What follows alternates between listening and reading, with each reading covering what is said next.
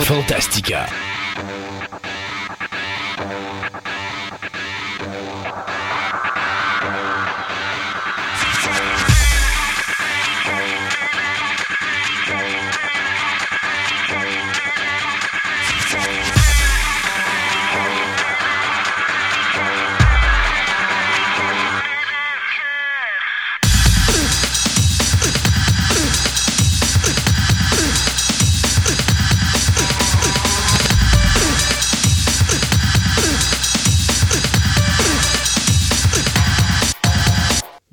Bonjour mesdames et messieurs, bienvenue à cette 26e émission. Sébastien, joyeux anniversaire. Et oui, on souffle notre première chandelle aujourd'hui. Euh, ouais. chut. Et euh, pour faire ça, bien, écoutez, on vous fait une émission spéciale euh, parce que la samedi de la semaine dernière, on était au Festival BD La Croisée des Mondes, la deuxième édition à la librairie Morancy à Fleur de Lys. Et on a fait une panoplie d'en- de, de, de, de- D'entrevues. D'entrevues, oui, qu'on va vous présenter pour cette première émission. Donc, c'est une émission aujourd'hui typiquement BD Oui. qu'on va vous donner.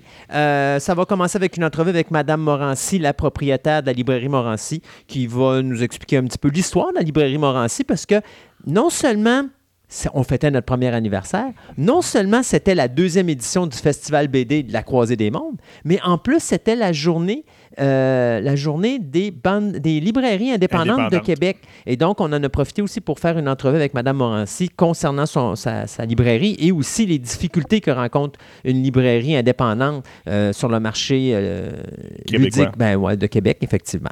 Euh, aussi, on va avoir le retour de l'effroyable Christophe. La deuxième, Christophe. le deuxième Christophe qui va faire une deuxième rencontre avec le Totof de Fantastica. On va parler bien sûr du Festival BD de la Croisée des Mondes puisque c'est son bébé à lui. Ouais, c'est lui qui l'a organisé. Exactement. Et après ça, bien, on a euh, fait des entrevues avec tous les artistes qui étaient sur place. Donc, euh, vous allez avoir euh, Johan Morin, qui est un BDiste. Vous allez avoir Jean Morin, qui est un écrivain. Michael, qui est également un BDiste. Jacques Lamontagne, qui est un écrivain BDiste.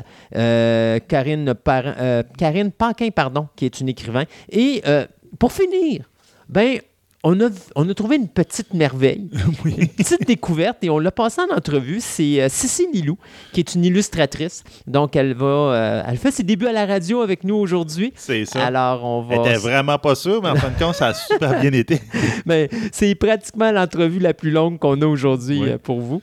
Euh, et en même temps, ben, on va voir, parce qu'on fait quelque chose de différent aujourd'hui, donc comme on fait les entrevues, on va les passer en chaîne.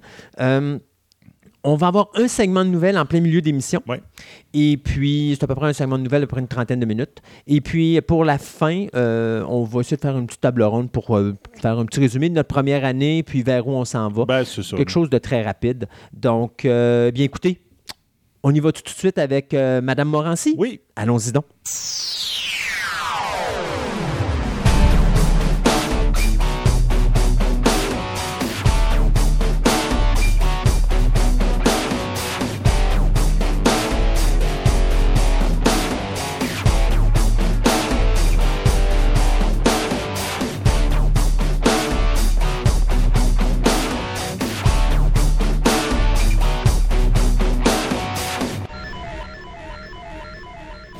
Donc, pour commencer la journée, je me suis dit que ça serait bien, étant donné qu'aujourd'hui, on a la deuxième édition du Festival BD La Croisée des Mondes, c'est également la troisième édition euh, de la journée des euh, librairies indépendantes du Québec. Et je me suis dit quoi de mieux que d'avoir Mme Morancy avec, avec nous pour nous parler de cette journée-là, mais en même temps aussi nous parler un petit peu de l'historique de la librairie Morancy. Alors, Madame Morancy, bonjour. Bonjour Christophe. Comment allez-vous? Ça va très bien. Aujourd'hui, c'est surtout pour euh, cette journée-là. Il y a plein de monde, on a plein de clients, on a plein d'animations, ça n'arrêtera pas de la journée. Donc, on a des gens dans la librairie, on a des gens dans le corridor du mail. Donc, on attend tout le monde en très grand nombre. On est ici jusqu'à 5 heures ce soir. Avant qu'on embarque sur la librairie Morancy et votre carrière en tant que libraire, je me suis dit, on pourrait peut-être glisser un mot sur qu'est-ce que la journée des libraires indépendants, dont je pense c'est la troisième édition aujourd'hui. Ben, C'est la troisième année. là. Oui, c'est la troisième année. Euh, pourquoi cette journée-là? C'est en fait, euh, c'est un regroupement. Les librairies indépendantes, on s'est regroupés. On est, euh, dans le fond, on est 140 euh, librairies indépendantes. Il y en a en Ontario, il y en a au Manitoba, il y en a au Québec. On s'est, comment je dirais, euh, on s'est regroupé pour essayer d'avoir une force contre les Amazones, contre les grands de ce monde, les Renaud-Bré, les Archambault. Euh, donc, on est tous des propriétaires indépendants. On n'est pas subventionnés euh, par les gouvernements. On essaie des fois d'avoir des subventions avec la SODEC, mais je veux dire, étant donné qu'on est des petits libraires, les plus gros souvent passent avant nous. Donc, la journée des libraires indépendantes, c'est pour justement que les gens essaient de nous encourager, que les gens essaient de comprendre pourquoi qu'il faut encourager les librairies indépendantes. On travaille fort, on a des libraires qui sont fantastiques, on a des libraires qui lisent, on a des passionnés. Vous allez dans les grandes surfaces, ce sont des gens qui placent des livres. Ici, vous arrivez, vous demandez un conseil, vous allez sortir avec un livre, avec deux livres, avec trois livres. Je veux dire, c'est des passionnés, ce sont des gens qui lisent énormément. C'est une passion, finalement. Et je pense que les 140 librairies indépendantes qui existent euh, dans l'association, ce sont tous des passionnés parce que euh, le livre est quand même euh, un item qui n'est pas, je dirais, grand, grand public. Donc, il faut aller chercher des gens, il faut les, les faire découvrir. Il y a plein de gens qui disent qu'ils n'aiment pas lire, mais c'est parce qu'ils n'ont pas trouvé le bon livre. Oui. La journée qu'ils vont découvrir le bon livre, ils n'arrêteront plus. Euh, moi, je me rappelle à mes débuts, un jour, euh, quand j'ai commencé, j'étais sur la rue Saint-Jean. Et puis, euh, j'ai une dame qui vient me voir. Quand elle vous parlez dit, euh, commencer, on parle commencer comme propriétaire de comme librairie. propriétaire, oui. Et puis, il y a une dame qui vient me voir et me dit Ah, je suis tannée, mon fils, il lit juste des Dragon Ball. là. Donc là, je vous parle il y a 25 ans. Et je me rappelle d'avoir dit à la dame C'est pas grave, parce que. Il va lui-même va changer, va découvrir autre chose, puis il va vouloir aller acheter autre chose. Et cinq, six ans plus tard, à un autre endroit, la dame est venue me voir puis m'a dit Mon Dieu, Mme Morassi, vous aviez raison. Aujourd'hui, mon fils est un grand lecteur, il lit n'importe quoi. Donc, je pense que c'est ça, là, notre passion, le métier d'être libraire. C'est de- juste mettre, le, le- je pourrais dire, la, la- la graine qui va semer cette passion-là. Donc, pour lui, Mhm. la graine, c'était le Dragon Ball. C'est ça. Puis elle a grandi tranquillement, puis c'est devenu un pot de fleurs littéraire. Hey, j'aime ça. J'aime ça. Hey, vous parlez bien. Donc, euh, c'est un regroupement, comme je disais, de 140 euh, librairies. Euh, on a notre association. Euh, nous avons un site euh, aussi, leslibraires.com. Donc, c'est-à-dire que c'est comme, si je prends pour moi, c'est morancy.leslibraires.ca. Et je veux dire, c'est un site qui est transactionnel. Vous pouvez acheter euh, sur le site comme vous pouvez euh, voir les nouveautés, voir tout ce qui est disponible. Vous faites une recherche, vous voulez savoir si tel livre, nous l'avons en inventaire, vous êtes capable de le voir sur ce site-là. Euh, il y a des activités. Euh, il y a plein de choses qui, euh, qui sont annoncées, qui sont publicisées pour justement amener le public à venir découvrir les librairies indépendantes. Donc, il y a, quoi maintenant, 25 ans? Et oui, déjà? oui, Ça passe vite, hein? très vite. Il y a une Madame Morancy qui a créé une librairie Morancy. Ouais. Est-ce que ça portait ce nom-là à l'origine? Ben, ça n'existait pas, là. Moi, je l'ai ouvert, euh, c'est, je pense, le 24 août. Mon Dieu, il y a 25 ans, là. 24 août, 25 août 93. OK. Je cherchais des noms, euh, la page, le livre. Puis je veux dire, à un moment donné, j'ai dit, bon, qu'est-ce qui serait le plus simple, c'est que la librairie porte mon nom. Donc, euh, c'est comme ça que- qu'est née la librairie. On était sur la rue Saint-Jean. Qu'est-ce qui a donné l'idée à Mme Morancy d'ouvrir une librairie?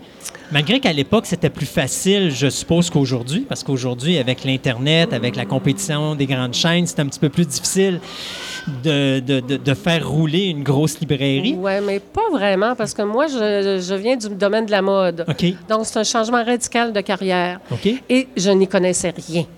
Donc, je veux dire, j'aimais lire. J'achetais beaucoup de livres, je, je lisais euh, énormément. Et un jour, euh, j'ai rencontré euh, une personne qui était dans le domaine du livre et euh, que je, parlais de ma passion. Et euh, cette personne-là m'a donné la chance d'ouvrir euh, une librairie. Mais il faut dire que quand j'ai commencé, c'était une librairie de livres en solde. C'était du livre neuf, mais c'était tout des soldes. Donc, c'est-à-dire, ce sont des, livres que les éditeurs ont faits soit en trop grosse quantité et qui décident de déléguer. Donc, ça peut aller euh, au pilonnage ou encore ça va chez des soldats. Donc, j'avais une librairie de 1500 pieds carrés sur Saint-Jean. euh, avec euh, ce choix de livres en solde. Euh, malheureusement, comme je vous dis, je connaissais rien. Donc, euh, je dirais, j'ai été cinq ans euh, sur la rue Saint-Jean. Ça a été mon école, ça a été mon apprentissage. C'est là que j'ai appris. Après ça, j'ai déménagé, je suis allée à Beauport. Et là, j'ai comme un petit peu délaissé les sols pour commencer à devenir une, une librairie généraliste. Je suis restée environ euh, 13 ans aux promenades Beauport. Malheureusement, j'ai dû quitter les promenades Beauport parce qu'on a fait la place à quelqu'un qui venait de Montréal et on a tassé un petit peu de la librairie indépendante. Donc, je me suis emmenée ici à Fleur de Lys.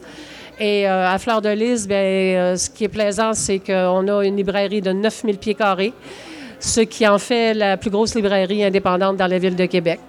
Euh, nous sommes, je pense, le secret le mieux gardé de la ville de Québec en tant que librairie, parce que souvent, les journalistes nous oublient. Euh, ils nous disent, ben, vous n'êtes pas dans le secteur de la rue Saint-Jean, de la rue Saint-Joseph, euh, Fleur de Lys, c'est loin du centre-ville. Pourtant, ça prend même pas cinq minutes. Là. Donc, euh, on a une, une mezzanine, on a un café Vanout à l'intérieur, on a une vingtaine de libraires qui sont des passionnés, des amoureux du livre.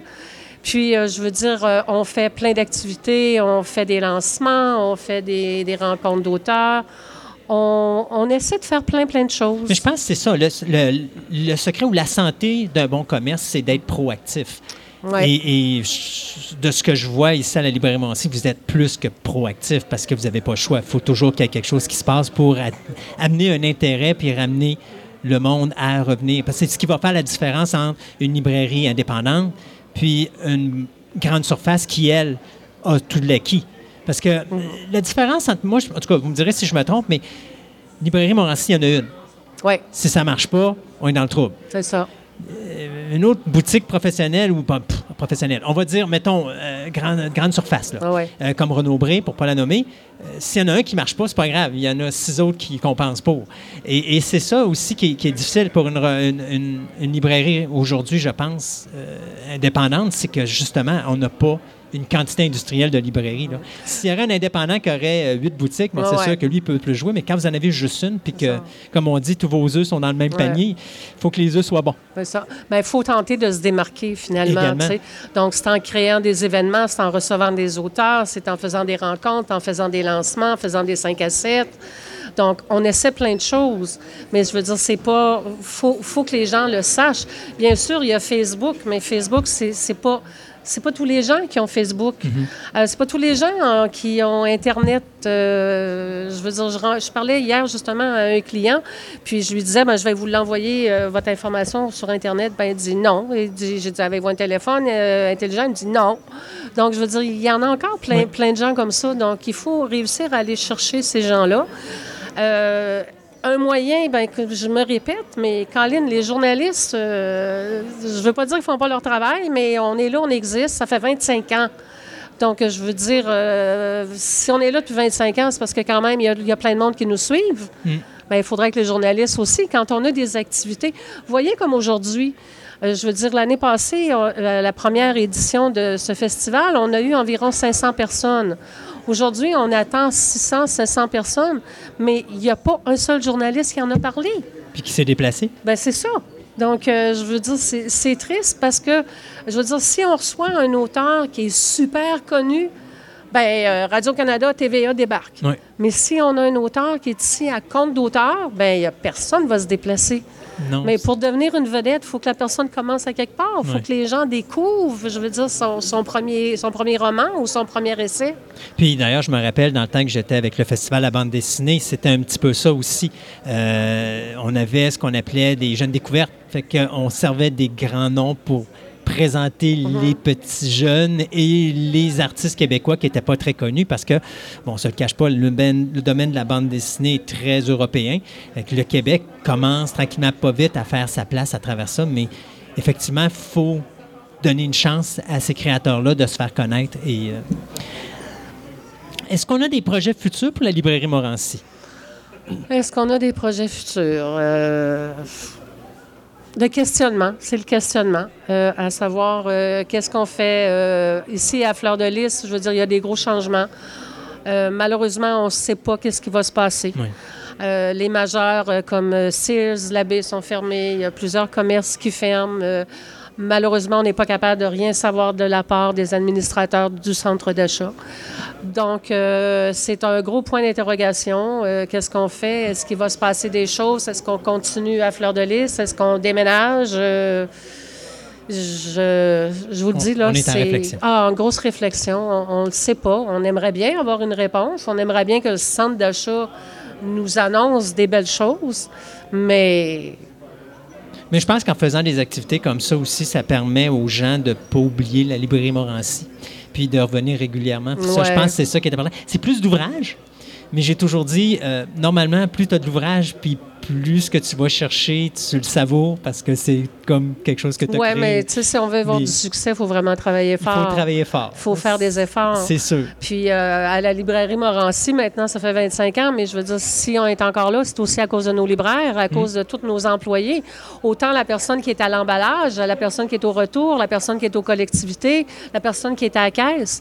Donc, je veux dire, la personne qui est à la caisse, qui reçoit les clients avec un beau sourire, euh, le, la libraire, je veux dire, ou le libraire qui va conseiller le client. Je dire, c'est ça qui fait euh, finalement euh, la richesse d'une librairie, puis le fait ben, qu'après 25 ans, on est encore là. Donc, il faut, faut proposer, il faut suggérer, il faut accompagner les clients dans leur démarche. Et moi, là-dessus, je vous salue, Madame Morancy, parce que je trouve que vous faites une super de belle job. Ben, c'est gentil, On Christophe. vous remercie énormément pour ce bel événement que vous nous présentez, qui est euh, l'édition du Festival de la BD des Croisés euh, des Mondes. Euh, il devrait en avoir plus des événements comme ça. C'est sûr que c'est demandant. c'est de l'ouvrage. c'est beaucoup d'ouvrages. Ouais, les gens s'imaginent, oh, ils montent des tableaux, puis ils mettent le monde en arrière, puis bon. Mais non, c'est pas comme ça que ça se monte un événement, c'est plus compliqué que ça. Oui, là. puis il faut avoir des bonnes personnes aussi qui vont. euh, je tiens à remercier Christophe là, qui travaille ici. euh, Puis en est- passant, c'est pas moi, là. Non, c'est un autre Christophe. Qu'on a déjà eu en ondes ici, donc les gens connaissent parce qu'on a déjà parlé avec lui. est vraiment spécialiste euh, en bande dessinée. Puis, je veux dire, il y a une 95 là, du travail que je pense que c'est Christophe qui l'a fait. D'ailleurs, on va essayer de le dénicher euh, tantôt pour qu'il nous parle un petit peu de son événement euh, du Festival La BD, Ouais, avec la Croisée plaisir. des Mondes. Madame Morancy, merci beaucoup d'avoir été avec nous aujourd'hui et d'avoir partagé cette magnifique passion de, de libraire.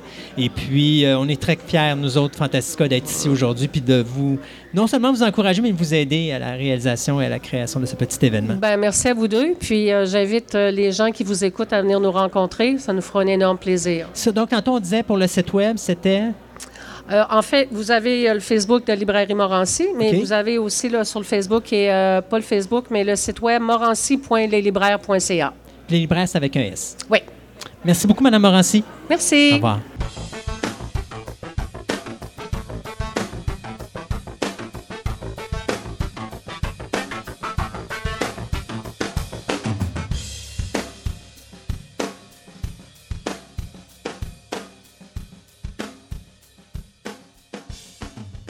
Présentement, j'ai avec moi euh, Christopher, qu'on a déjà eu à l'émission, Exactement. qui nous parlait euh, de, de, ban- de- de la bande dessinée et de l'horreur. Bande dessinée, de l'horreur, Exact. euh, des comic books. Et là, ben, on a créé l'année dernière euh, le festival BD La Croisée des Mondes et je me suis dit, Christopher, quelle belle occasion de te ramener avec nous pour avoir Merci. une confrontation Christophe-Christophe Christophe, Christophe, exactement. euh, pour justement parler d'où vient le concept de créer un événement festival bande dessinée, parce qu'on a le festival de la bande dessinée francophone de Québec. Oui, oui, tout à fait, qui est très bien d'ailleurs. Et là, on décide de faire une autre édition de bande dessinée ici à Québec. Mhm. D'où vient l'idée de le faire? Bah, L'idée, elle vient de, quand même de, il y a quelques années en arrière, puisque je faisais euh, déjà ça euh, en Europe. Alors pour les éditeurs québécois, ils vont de suite reconnaître mon accent, donc euh, un accent du sud de la France. Et euh, effectivement, déjà moi en Europe, je- bah, pour faire un petit historique, effectivement, j'avais j'avais trois librairies dont je m'occupais. Et j'étais un, un habitué déjà des, des festivals. J'avais déjà monté moi-même des festivals et puis toutes sortes de, de journées thématiques Et euh, effectivement, à ce niveau-là, ben, euh, l'idée, c'était de continuer à le faire. Alors même si j'ai sauté un océan pour ça, mais, euh, mais effectivement, oui, ça a été, je me suis dit, ben, c'est ma passion, donc continuons dans, dans, dans, cette passion-là. Et effectivement, vu que ça fait bientôt deux ans que je suis, que je suis ici à la, librairie Morancy, et qu'effectivement, ben, aussi pourquoi je le fais ici, au-delà du plaisir euh, de le faire tout simplement euh, là où je travaille, c'est qu'en plus de ça, euh, effectivement, j'ai monté le, rayon bande dessinée dans, dans la librairie. Puis je me suis dit, ben, pourquoi pas, on va continuer à faire une belle extension. Et cette extension, effectivement, c'est euh, de remonter à nouveau, pour moi, ici, un festival bande dessinée. Mais pas que de la bande dessinée. J'ai voulu y inclure aussi. Alors, il y en a qui y ve- y verront une mini-convention de type euh, Comic-Con ou ce, ce genre d'affaires. Oui, parce qu'on a du cosplay, on, on a, a- euh, exactement, on a même Bumblebee aujourd'hui avec Bumblebee, nous. exactement. Ben, un- en espérant qu'il ne se transforme pas tout de suite. Mais euh, Ben, remarque que Fan d'achat vont être ça- obligés de refaire des rénovations. Alors, Effe- Effectivement. Mais euh, ben, mon plaisir et puis ma, ma passion, c'est effectivement, au-delà de la bande dessinée, c'est le livre en général, euh, mais aussi en particulier le cinéma. Donc euh, je pense qu'en même temps, euh, je suis dans la bonne émission pour ça, vu qu'en face de moi, j'ai des passionnés aussi de, de cinéma et de beaucoup de choses. euh, et, mais en tout cas, pour en revenir à, à mon idée de, de festival, oui, c'est un peu la, je dirais presque la consécration en fait de ce que j'ai pu déjà monter ici dans la librairie, mais c'est de l'amener un petit peu à l'extérieur en fait de la librairie parce que je pense qu'aujourd'hui aussi, là je fais ma petite aparté là-dessus, euh, en tant que libraire, il ne faut pas rester que dans sa librairie, mais au contraire sortir à l'extérieur pour, le, pour continuer à dire aux gens, mais euh, venez nous voir, Oui. et puis nous sommes des passionnés, euh, et on va partager cette passion ensemble. Donc ça, ça fait partie de ça. Après, pour la croisée des mondes, de ce que j'entends souvent, bien sûr, il y a le livre, souvent on me, on me cite le livre de Philippe Pullman euh, la- la- la- sur la croisée des mondes. oui. Euh, même si j'aime bien le livre, et euh, ok, c'est- c'était Aucun bien ça, rapport. mais aucun rapport. Alors ça, je préfère le dire aussi. d'où vient le titre, La croisée des mondes? Pourquoi Euh, la croisée des mondes?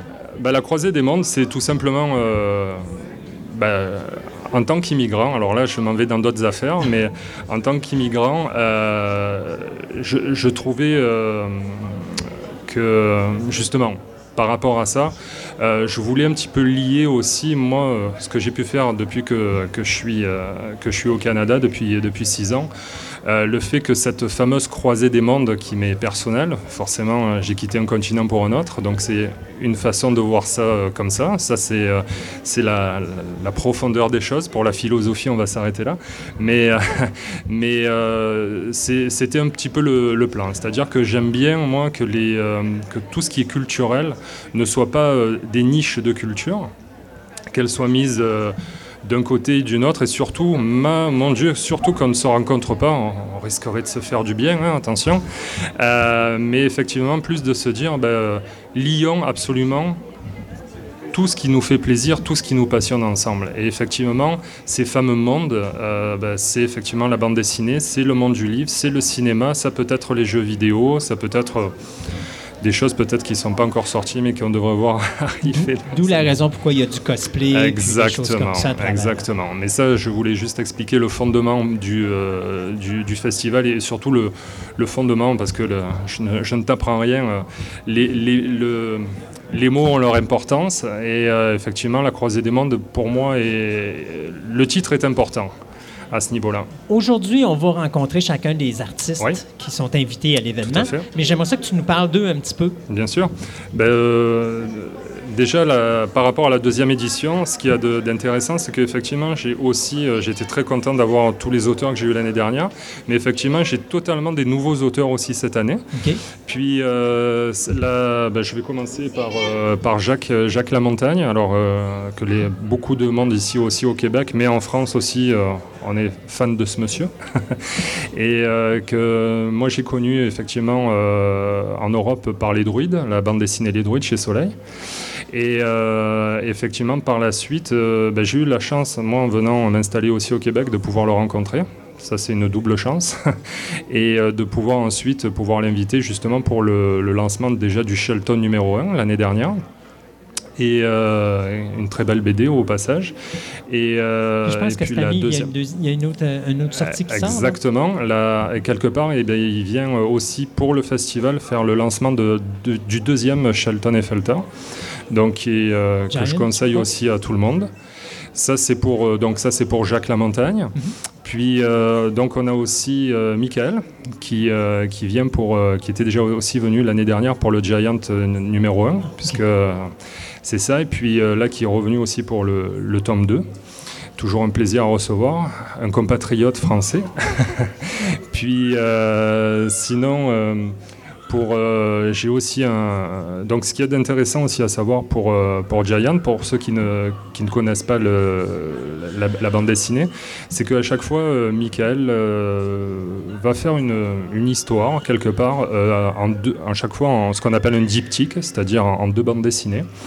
Et c'est bien parce que déjà, pas très long, et, mais euh, en plus de ça, c'est de qualité. Comme on dit, mieux vaut avoir de la qualité des fois que de la quantité. Et euh, effectivement, c'est ce qu'on retrouve, une belle histoire sur New York, mais qu'on va re- retrouver au fil à mesure des années, euh, par chaque fois des diptyques sur des histoires différentes, mais qui se dérouleront toujours à New York. Donc ça, euh, affaire à suivre en de- à partir de 2019. C'est bon. Voilà. Euh, la tro- euh, troisième invitée, ben, je dirais, je ne suis pas forcément dans, dans un sens particulier, mais j'ai la chance aussi de, de recevoir Johan Morin cette année pour sa belle BD jeunesse euh, jeunesse et humour. Donc on est très content de, en tout cas je suis très content et, de, de le recevoir. Puis euh, ben, effectivement, euh, moi c'est pareil, je, l'ai connu avant de partir, euh, avant de partir d'Europe justement, j'avais déjà entendu parler de lui. Puis effectivement, ben, j'ai surtout la chance et le privilège de le, voir aujourd'hui, puisque c'est la première fois qu'on se rencontre, mais une fois de plus c'est une belle rencontre. Donc ça aussi, il y en a pour, pour les... certes c'est de la jeunesse, mais euh, effectivement, c'est aussi beaucoup, euh, c'est de l'humour en fait. Donc euh, ça, surtout, il ne faut pas, pas hésiter à, à venir le rencontrer.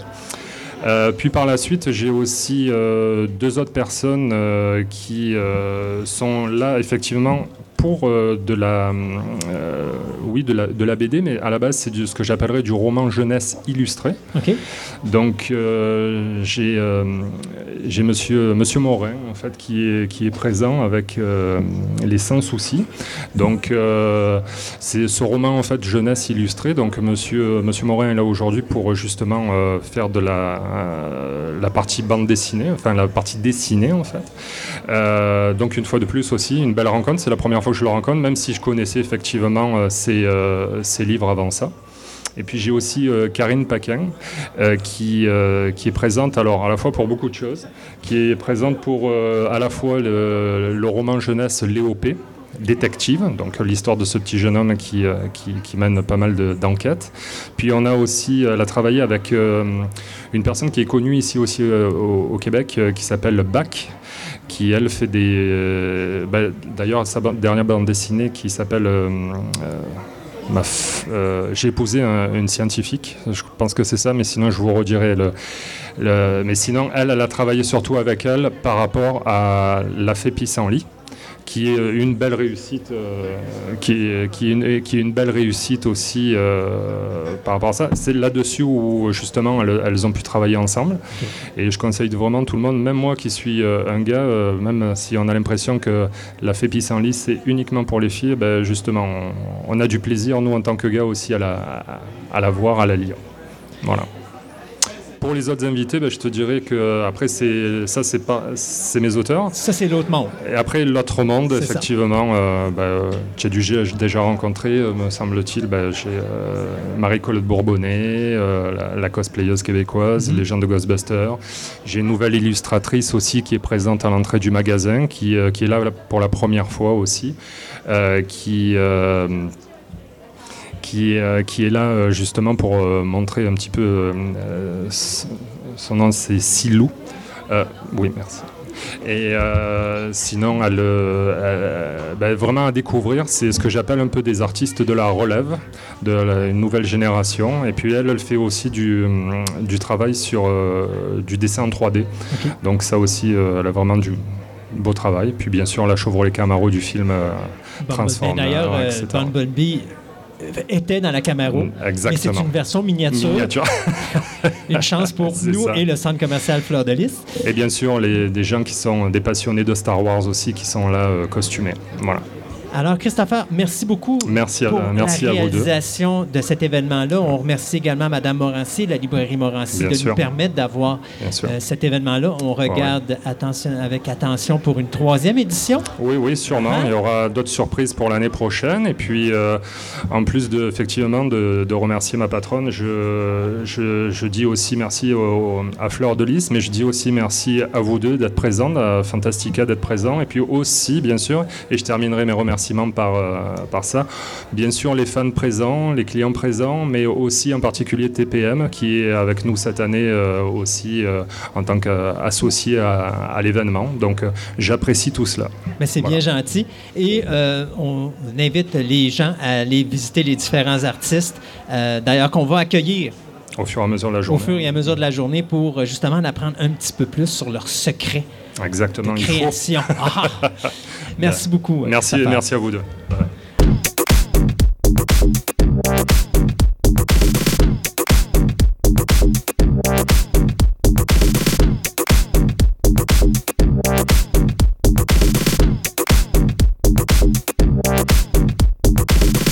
On vous invite à venir voir les artistes invités. Aujourd'hui, nous avons Michael, nous avons Jacques Lamontagne, Karine Paquin, Jean Morin et avec nous, on a le, le dessinateur, Oui, oui, oui, c'est moi. c'est moi. Johan Morin. Exactement. Bonjour Johan, Bonjour. comment allez-vous? Ça va bien, ça va bien? Ouais, Une, ouais. belle, une belle journée aujourd'hui. Oui, oui, oui, plus fraîche que, que les autres, mais oui, oui, oui. On- L'avantage est à l'intérieur. Aussi. Donc, on est dans le domaine de l'illustration et de la caricature. Je pense que c'est ça, ça a été nos débuts dans le, dans le domaine de la bande Euh, dessinée? Oui, avant de faire de la BD, c'est ce que je faisais, de l'illustration. euh, euh, à l'époque, c'était aussi des journaux scolaires. Quand j'étais en secondaire aussi, euh, j'avais aussi parti. Je faisais aussi des, des caricatures un peu éditoriales pour le magazine, euh, pas magazine, mais le, le journal du coin à l'époque. Euh, Ça, c'était à Québec? Non, c'était en Gaspésie, c'était À à Saint-Anne-des-Monts. OK. J'ai habité là une couple d'années. Mais je suis. Mais après ça, je suis revenu sur la rive sud. Euh, et puis j'avais commencé à. euh, comment je dirais à, à dessiner pour euh, Safarir. Ça, si je me trompe pas, c'est vers la fin des années 90. Euh, oui, oui, la première fois, c'était 97-98. Puis après ça, ben, j'ai re- repris les études, fait que j'ai un peu lâché le dessin. Et je suis revenu à partir de 2006. OK. Jusqu'en 2010 à peu près. Ouais. Fait que, On vient de quel endroit? euh, bon, moi je suis né en Gaspésie, OK. mais j'ai passé la majorité de ma vie dans la région de Québec. Et donc, on a eu un attrait pour le dessin très rapidement?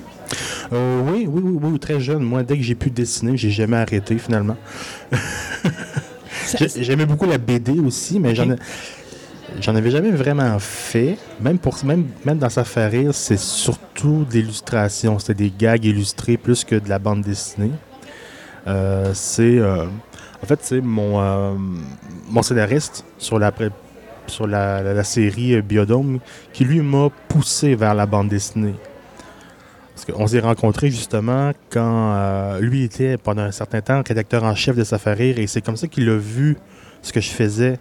Et lui il avait en tête un projet, il cherchait un dessinateur. Et quand il a vu mon, mon trait, il dit Ah oui, ça pourrait, ça pourrait marcher. Et c'est comme ça qu'on s'est rencontrés, puis c'est comme ça qu'on a démarré cette aventure Biodome. dont on va reparler dans quelques instants. Oui, oui, oui. Mais avant, moi, j'aurais aimé ça savoir, c'est quoi l'élément déclencheur qui a fait que Johan Morin s'est lancé dans le dessin? Ah mon Dieu, je sais pas, ça fait trop, ça fait longtemps. J'ai Est-ce qu'il y a eu une bande dessinée qui nous a accrochés, qui a dit, OK, moi, j'aime ce dessin, puis je vais faire du dessin? Ou vraiment, à un moment donné, on a vu un papier, un crayon, on est à l'école, on Mm. on n'écoute pas le prof, mais on décide de dessiner sur un... Oui, ça m'arrivait aussi. Ça m'arrivait de remplir les marges de, de mes crayons, de mes cahiers Canada. Uh-huh. Mais non, j'étais très jeune, j'aimais beaucoup la bande dessinée. Puis ça, ça- ça me fascinait, euh, même que je lisais des trucs que la plupart des gens de mon âge, je moi je lisais beaucoup les, les, euh, les Achille Talon. Même si je Oui. comprenais pas tous les mots, J'aimais, j'aimais ce qui se passait, j'aimais ça. Puis euh, même aussi- sinon, ben, les, les classiques de mon époque, euh, bon, euh, Spirou Fantasio, les Schtroumpfs. les Tintin, j'ai moins embarqué. C'était un peu trop vieillot pour moi, mais sinon, Gaston Lagaffe, bien sûr. Astérix? Euh, Astérix un peu aussi, ouais, ouais. Mais j'aimais, mais, mais j'aimais, j'aimais beaucoup ce qui était très comique. Très- de l'humour pur, là. Euh, ça, ça m'accrochait plus que l'aventure en tant que telle. OK. Totoche? Ça me dit rien. Ah, OK. Euh, Mortimer et Philémon? Euh, je connais, mais. De nom, mais pas plus. Non, c'est ça. OK. Euh, Christophe, tu trahis ton âge. oui, non, je sais, désolé. Euh, OK. Donc, on a commencé à développer ce goût du dessin. Et euh, lorsqu'on sort de l'école, à ce moment-là, est-ce qu'on tombe dans le domaine de la bande dessinée tout de suite ou est-ce qu'il y a d'autres choses qui, arrivent avant d'arriver à cette éventualité-là? Euh, ben, pas vraiment. J'ai, en fait, je pensais pas vraiment en faire un métier. Euh, quand j'ai fini, quand, quand j'ai fini le cégep, euh, ben là, c'était. J'allais dans. J'avais des emplois, des jobs. euh, c'était pas. euh, le dessin, c'était plus un à côté. C'était, un passe-temps. C'était pas. euh, je visais pas faire un- en faire un métier. Euh, Puis qu'est-ce qu'on dessinait à ce moment-là? C'était-tu des personnages ou on dessinait des... des, des- des- euh, des- comment je pourrais dire? Donc des, euh, des, pas des Des décors, mais décors, mais euh, la nature. la nature, voilà. c'est ça? Euh, non, non, non. Et non moi- en fait, moi, le dessin, c'est. En fait, j'ai même arrêté de dessiner pendant trois ans. Genre, j'en, sentais pas le besoin vraiment. C'était comme. J'ai, pas. euh, C'est pas, c'est pas, le- c'est pas une passion euh, folle. Certains dessinateurs, ont, dès, dès qu'ils ont 5 minutes et un bout de crayon, ils vont faire un dessin. tu sais. Mais non, moi, il y a des moments où j'ai juste pas envie, fait que je le fais pas. OK. Mais euh, moi, c'est vrai que dé- début 2000, genre 2004, 2005, euh, j'avais un blog. Et là, je m'étais commencé, j'avais commencé à redessiner pour le blog. Ok. Je trouvais, ah, c'est une, vitrine intéressante. Tu sais, on dessine pas juste dans son coin, on peut le montrer au monde. Fait que ça, c'est après la première expérience avec Safari, Ouais. on était retourné aux études. Ouais. Ça se fait pendant ce temps-là. Ouais, exactement. Et c'est justement grâce à ce blog que, bon, euh, de fil en aiguille, quelqu'un chez Safari a dit Ah, attends un peu, lui, il y a quelque chose d'intéressant. Et c'est comme ça que je suis revenu dans Safari parce que j'avais laissé traîner des dessins sur Internet. OK. Bah, fait que là, Safari est revenu vous chercher. Euh, ouais. Ouais, si on peut dire, ouais, ouais, ouais. Et donc là, on a fait une deuxième carrière chez Safari. Euh, ouais, si on veut, si on veut. La première fois, c'était-. À l'époque, c'était plus des contrats. On avait un contrat d'un an, c'est ce que j'avais. Puis euh, ça a duré un an. Après ça, ben, ça, on a comme coupé les ponts parce que je faisais autre chose. J'étais retourné aux études. Euh, deuxième fois, en 2006, ça, c'était différent. C'était plus, c'était plus. Il n'y avait pas vraiment de contrat. On, on te prenait, puis ça durait le temps que ça durait. OK.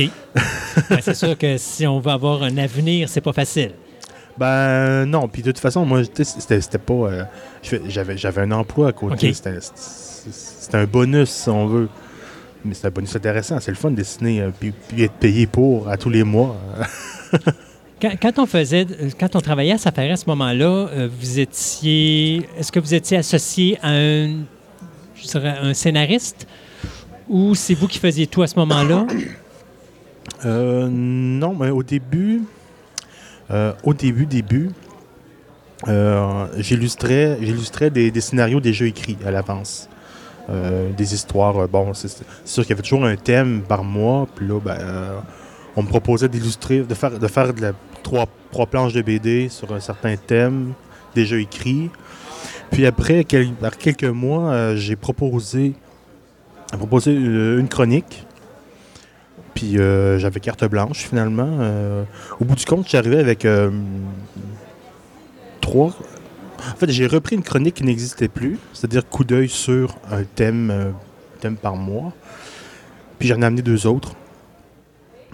Donc, euh, Puis là, vous faisiez texte et... Ouais, ouais, je faisais tout. Je illustration. faisais tout, puis j'avais carte blanche. OK. Et je livrais à la, à la dernière seconde, donc il n'y avait pas vraiment le choix.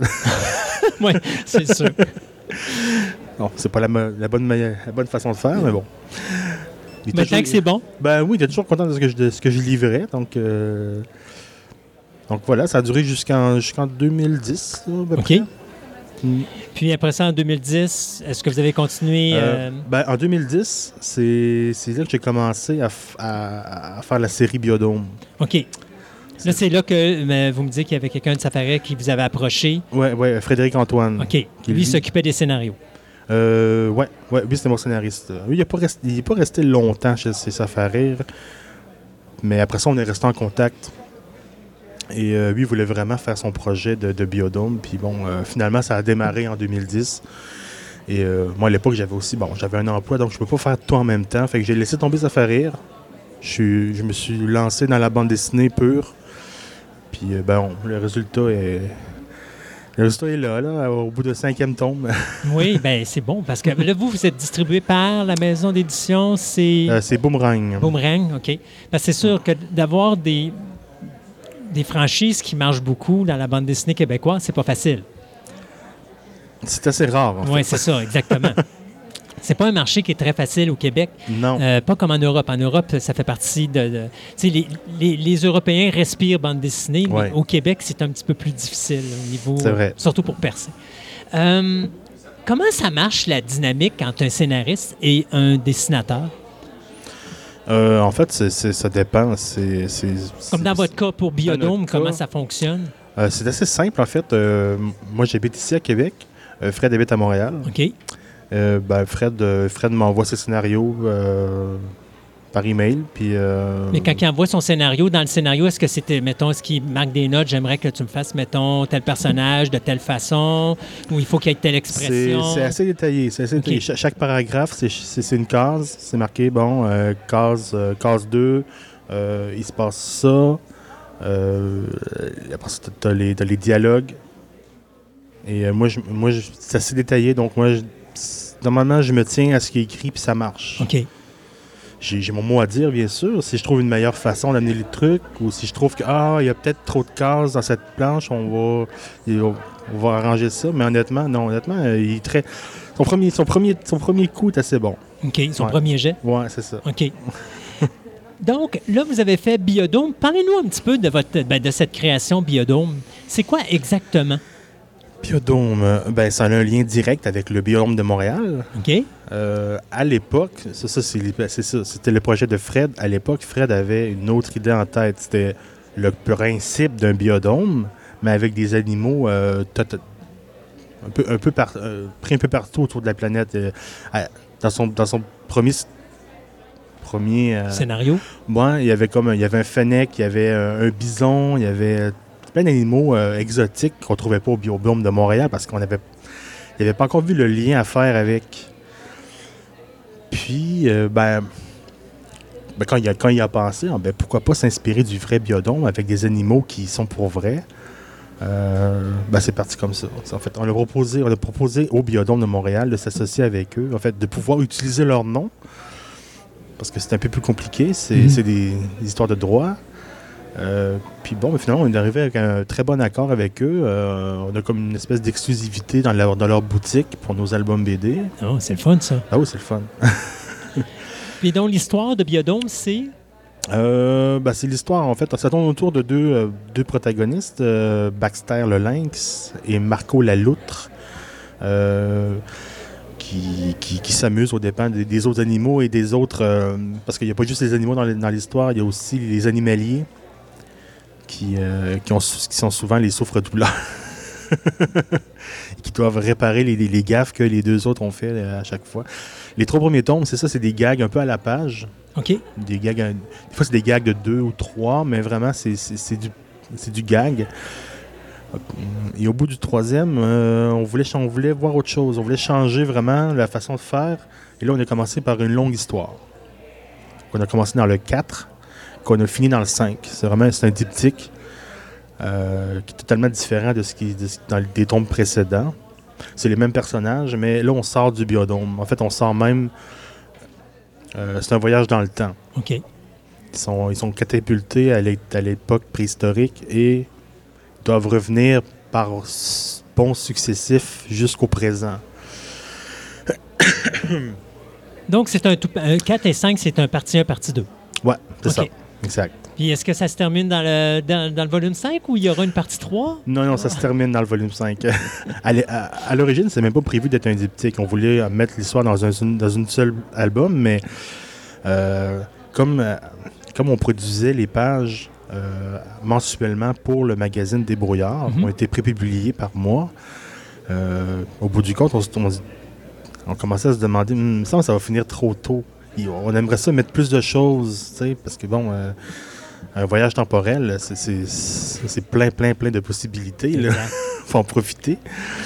Donc, euh, finalement, ben, dès qu'on a eu assez de planches pour faire euh, une première partie, on l'a- fait faire. Et ben, on a continué l'histoire pour que ça se finisse dans un album suivant. Est-ce qu'il y a d'autres projets de continuité avec Biodome? Euh, ben, présentement, toujours dans les débrouillards, euh, on, est par- on- on a commencé une nouvelle, euh, nouvelle façon de faire. Euh, on fait toujours euh, un trois pages, mais c'est vraiment c'est une histoire courte, complète, euh, avec des jeux intégrés dedans. Ça, c'était pour... Les débrouillards. Ça, c'est l'autre série que vous aviez, ça. Ben, que vous avez. Euh, ça, c'est toujours Biodome. Oh, non, toujours dans Biodome. OK, Ouais. excusez-moi. Les débrouillards, c'est les- Excusez, la, la revue Le Club scientifique. Oh, c'est la revue, ouais, la revue pour les jeunes. Puis il y a comme un, un encart à l'intérieur. OK, OK, OK. Excusez. Donc, euh, ben ça, ça fait quelques mois qu'on a commencé là-dessus. Donc, on verra dès qu'on dès qu'on approche le nombre de pages requis pour un album, on verra ce qu'on en fait. Mais bon, pour l'instant, on, on- on se tient à ça. Donc, il est bâti un peu comme le principe de vos trois premiers tomes, si je comprends bien. Euh, ouais, si on veut, si on veut, ça va être vraiment une série d'histoires courtes si on, si sort un album. ouais. Si les gens veulent en savoir un petit peu plus sur vous, sur Biodome ou sur votre scénariste, est-ce qu'il y a un endroit où est-ce qu'on peut aller pour, euh, pour vous suivre? Euh, il y en a une page Facebook euh, qui s'appelle Biodome BD, je crois. Je suis même pas certain. OK? C'est bi- en tout cas. Mais au pire, de toute façon, on le mettra sur la, la page Facebook de Ouais. Fantastica. Puis avez-vous euh, genre une, une- une page web ou un site web? non, Ou on va non. directement sur le site de, de Boomerang, je suppose? Je crois que oui, je crois que ouais, on peut y aller.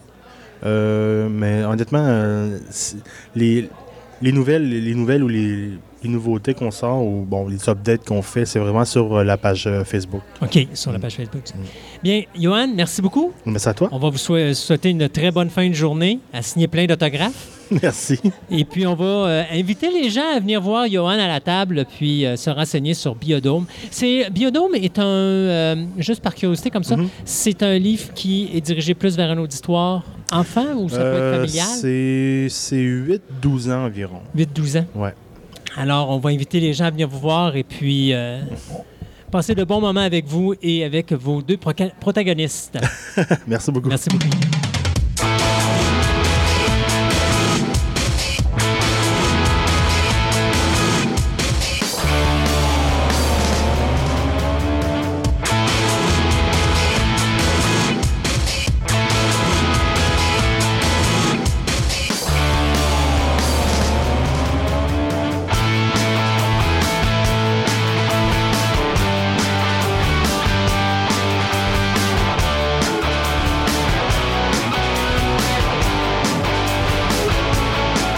Donc, bienvenue, mesdames et messieurs, à cette deuxième édition du Festival BD La Croisée des Mondes. Mon nom est Christophe Lassens et je suis accompagné de Sébastien Côté, mon co-animateur d'événements.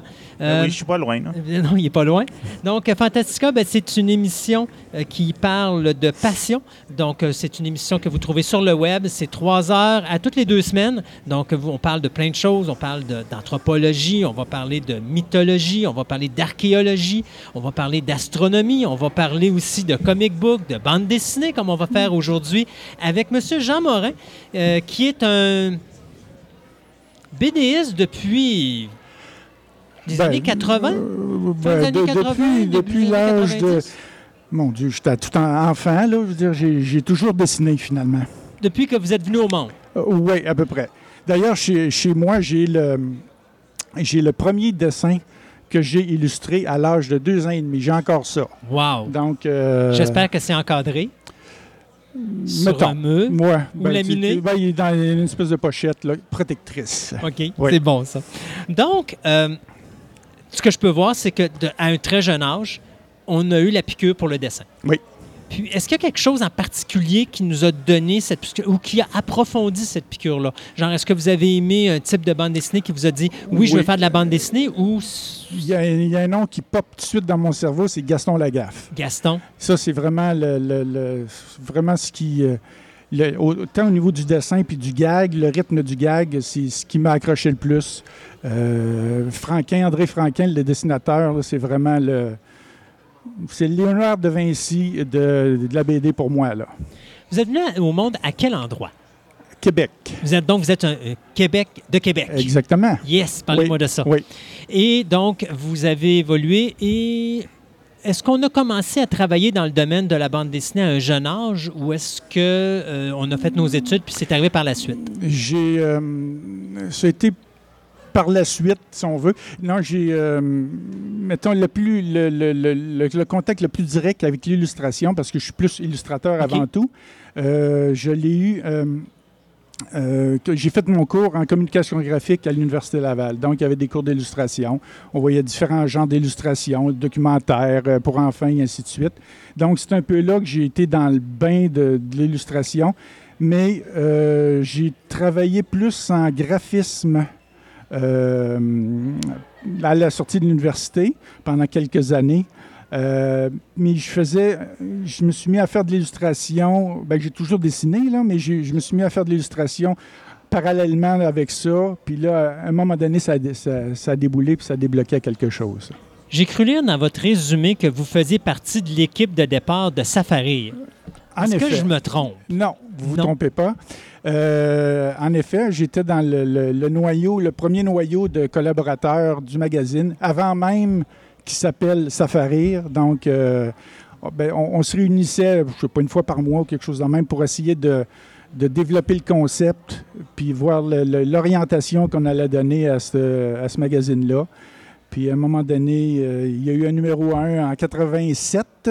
Oui, c'est ça, en 87, à la- en octobre 87. Puis euh, j'ai été là pendant régulier. Euh, j'ai été collaborateur. euh, J'avais quand même une job de graphiste de jour. Puis je faisais des, illustrations pour Safarir euh, la fin de semaine ou le soir pendant de 87 à 90. Puis en 90, j'ai- je suis devenu employé régulier chez Safarir. Je m'occupais de la mise en page du magazine. Et ça, ça, j'ai été là pendant six ans à temps plein. Et donc, en 96, vous, êtes, vous avez quitté Safari. C'est ça. Qu'est-ce qu'on a fait par la suite? En- je suis devenu travailleur autonome euh, en illustration. Donc là, on a dit, je gagne ma vie avec le dessin. Exactement. Puis c'était-tu difficile? Ça doit pas être facile au Québec de gagner sa vie avec le dessin. Euh, je pense qu'il faut essayer de. Ben là, il faut, faut- faut se faire connaître, puis il faut. euh, je pense qu'il faut être polyvalent aussi. En tout cas, j'ai essayé de, de toucher un peu à toutes sortes de choses. J'ai fait du, euh, de l'édition scolaire, de l'édition jeunesse, euh, du, euh, un petit peu de publicité. Donc, en, en se mettant les pieds un peu partout comme ça, ben, on finit par avoir quelque chose pour, pour vivre. C'est sûr que se limiter juste à un domaine, c'est un petit peu plus, euh, un plus peu- difficile. Un petit peu plus difficile. là, ouais. Là, on se rend en 2003. Ça se peut-tu avec votre premier roman? 2007. C'est 2007. Oh, 2007. excusez. Ben, Oui, que- 2007. que- ouais, ben, le- le- ma tentative d'écriture d'un, d'un- d'un- d'un petit roman jeunesse. Qui qui était était- ben, en fait, j'ai- le- le- l'origine de ça, c'est. euh, à un moment donné, j'avais de la- une espèce de creux dans ma production de dessin. Il dit Bon, qu'est-ce que je fais? Bon, ben, je je vais essayer d'écrire quelque chose. Donc, j'ai essayé de. J'ai, j'ai- j'ai écrit une histoire, je l'ai soumis, puis le- l'histoire a été acceptée. Qui était Simon, le Simon et la sorcière. Simon et la sorcière, c'est ça. Euh, L'histoire d'un petit gars qui a un examen de maths, mais qui stresse beaucoup, puis qui voit les affaires pires qu'ils sont. Donc, euh, son professeur c'est une- est devenu une sorcière, puis tout l'environnement, l'école, c'est un espèce de château, un donjon, en tout cas. c'est- un peu ça le principe de base. Donc, dans ce livre-là, j'ai fait le dessin et les illustrations, évidemment. J'écrivais pour en but de faire. Le but, c'était de faire des, illustrations.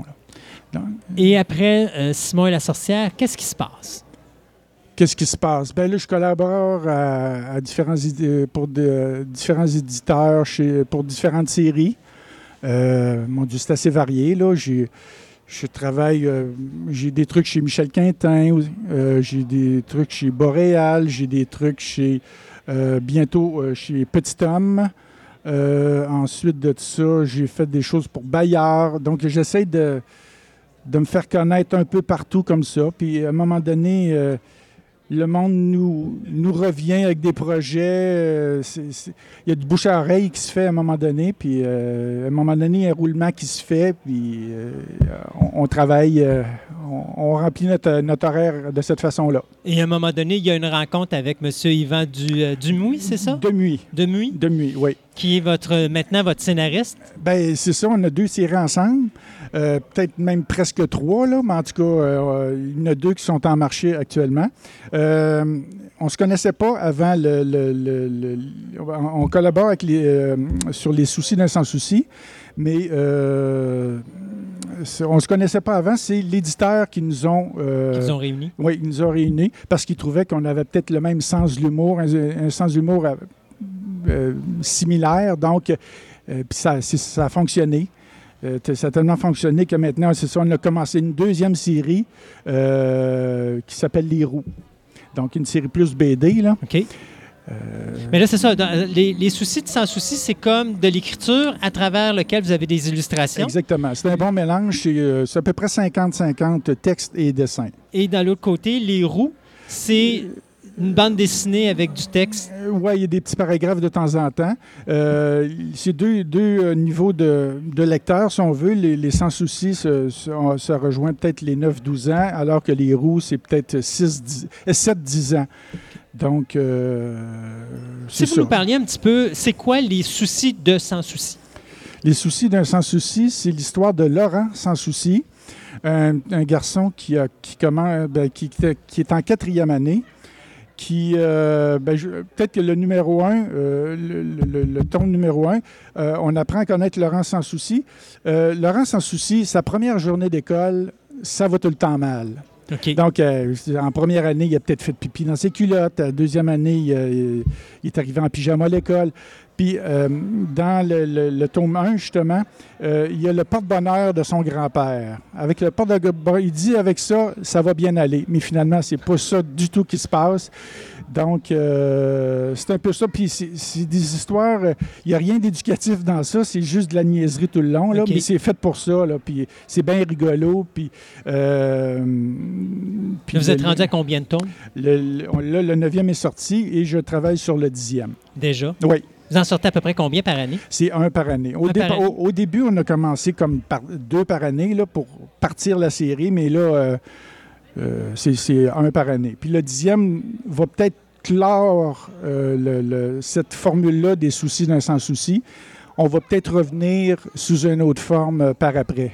Mais Là, finalement, euh, on, se co- on couvre son année scolaire au primaire? ben, ça, ça se trouve être ça. Le dixième, c'est un peu la, la conclusion de ça. Là. La quatrième année va se terminer. Là. OK. Ouais. Ben, vous- Pensez-vous, après ça, vous en allez dans le secondaire? Non, non, ça va. euh, ça va être plus intemporel par après. Là. Il n'y aura pas de vraiment. Ça va être. On, on vise peut-être plus BD, euh, des petits des, des gags en une page ou des trucs en, en deux pages. Là, Pas des, de grandes histoires. là. OK. Des affaires plus. euh, c'est intemporel. les- Ouais. donc. Plus résumé. Ouais. Les roues. Oui. Donc, qu'est-ce que les roues? Les roues, c'est euh, cinq petits personnages qui euh, viennent de l'espace. Ils sont à peu près grands comme des schtroumpfs, si on peut dire. Là. Euh, ils arrivent d'un- d'un- dans un vaisseau spatial, il y a un problème technique, puis ils atterrissent chez un petit garçon qui s'appelle Julien, qui est roux lui aussi. Tout le monde est roux dans ça. Donc, Incluant euh, nos extraterrestres? Pardon? Incluant nos Oui, extraterrestres? les extraterrestres, les cinq sont roux et le petit garçon Julien est roux. Euh, Puis, euh, pas, pas Julien est roux, c'est pas Héroux son nom, c'est Julien est roux. Puis, euh, c'est ça. Donc, tout le monde se lie d'amitié. Puis, c'est. en fait, c'est des aventures humoristiques. là. Les, les- les petits roux se mettent dans le trouble à, chaque, à, chaque, à chaque tome. Et. Pardon.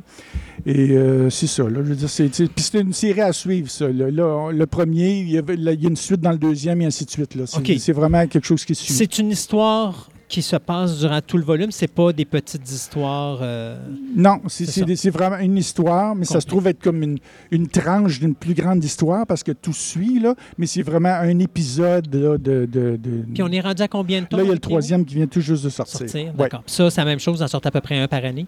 Ah oui, ça va être, euh, ça, va être ça le, le rythme. Et le futur? Les roues, c'est plus une bande dessinée euh, presque proprement dite, alors que l'autre, c'est plus un roman illustré. Oui, c'est ça. Ouais, c'est ça. Le- le- les roues, c'est ça. Il y a des cases, euh, il y a de la couleur aussi. Tandis que les sans soucis, ben, c'est des dessins euh, isolés avec euh, du- des paragraphes de texte euh, à travers. Et le futur pour M. Jean Morin, c'est quoi? Pas de Oh. retraite. Là, euh, ben, le futur, ben, c'est, continuer. euh, ben, en fait, j'aimerais bien, euh, j'aimerais bien écrire mes propres trucs. Sauf que ben, là, c'est le temps qui manque, évidemment. Là. Il y a- la, la gestion de tout ça.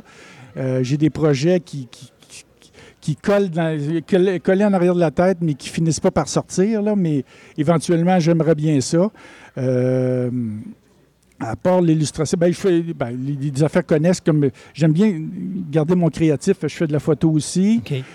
Euh, puis l'écriture, ce serait quelque chose que- qui m'intéresserait éventuellement aussi. Donc, c'est un peu le futur, mais tu sais, on verra.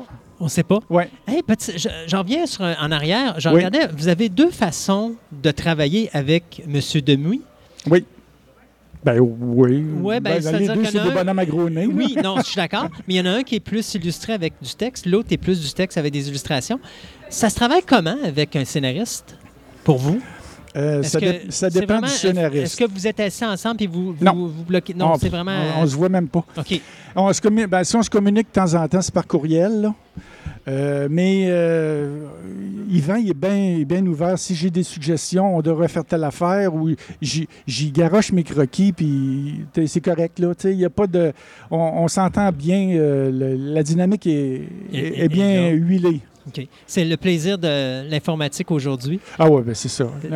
Je je vois plus personne. Moi, je travaille chez nous, je vois plus personne. Je- mais je parle même plus au monde au téléphone. C'est tout le temps par courriel. Sauf là. quand vous venez euh, ici Euh, à c'est ça, c'est- un l'événement petit peu différent. Là, et ouais, vous venez ça. faire de la radio avec nous. Exactement, exactement. Monsieur Morin, un gros merci d'être avec nous. plaisir. Et puis, on va inviter les gens à venir vous voir à la table. Euh, Venez faire la file. Oui, venez faire la file. Et puis, euh, on va vous souhaiter euh, plein de belles choses pour le futur. Pas de retraite. Ah, OK, parfait. Merci. À la prochaine. Merci, bye-bye.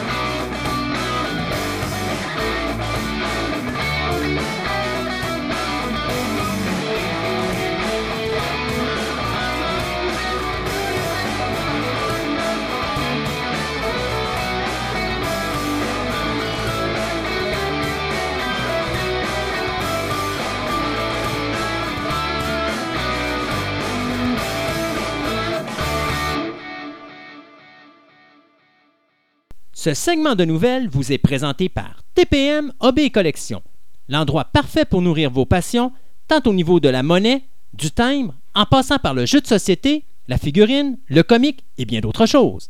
TPM et Collection, deux succursales pour vous servir, Fleur de Lys au 550 Boulevard Amel, Québec, et au Mégacentre Rive-Sud, 655 de la Concorde à Lévis.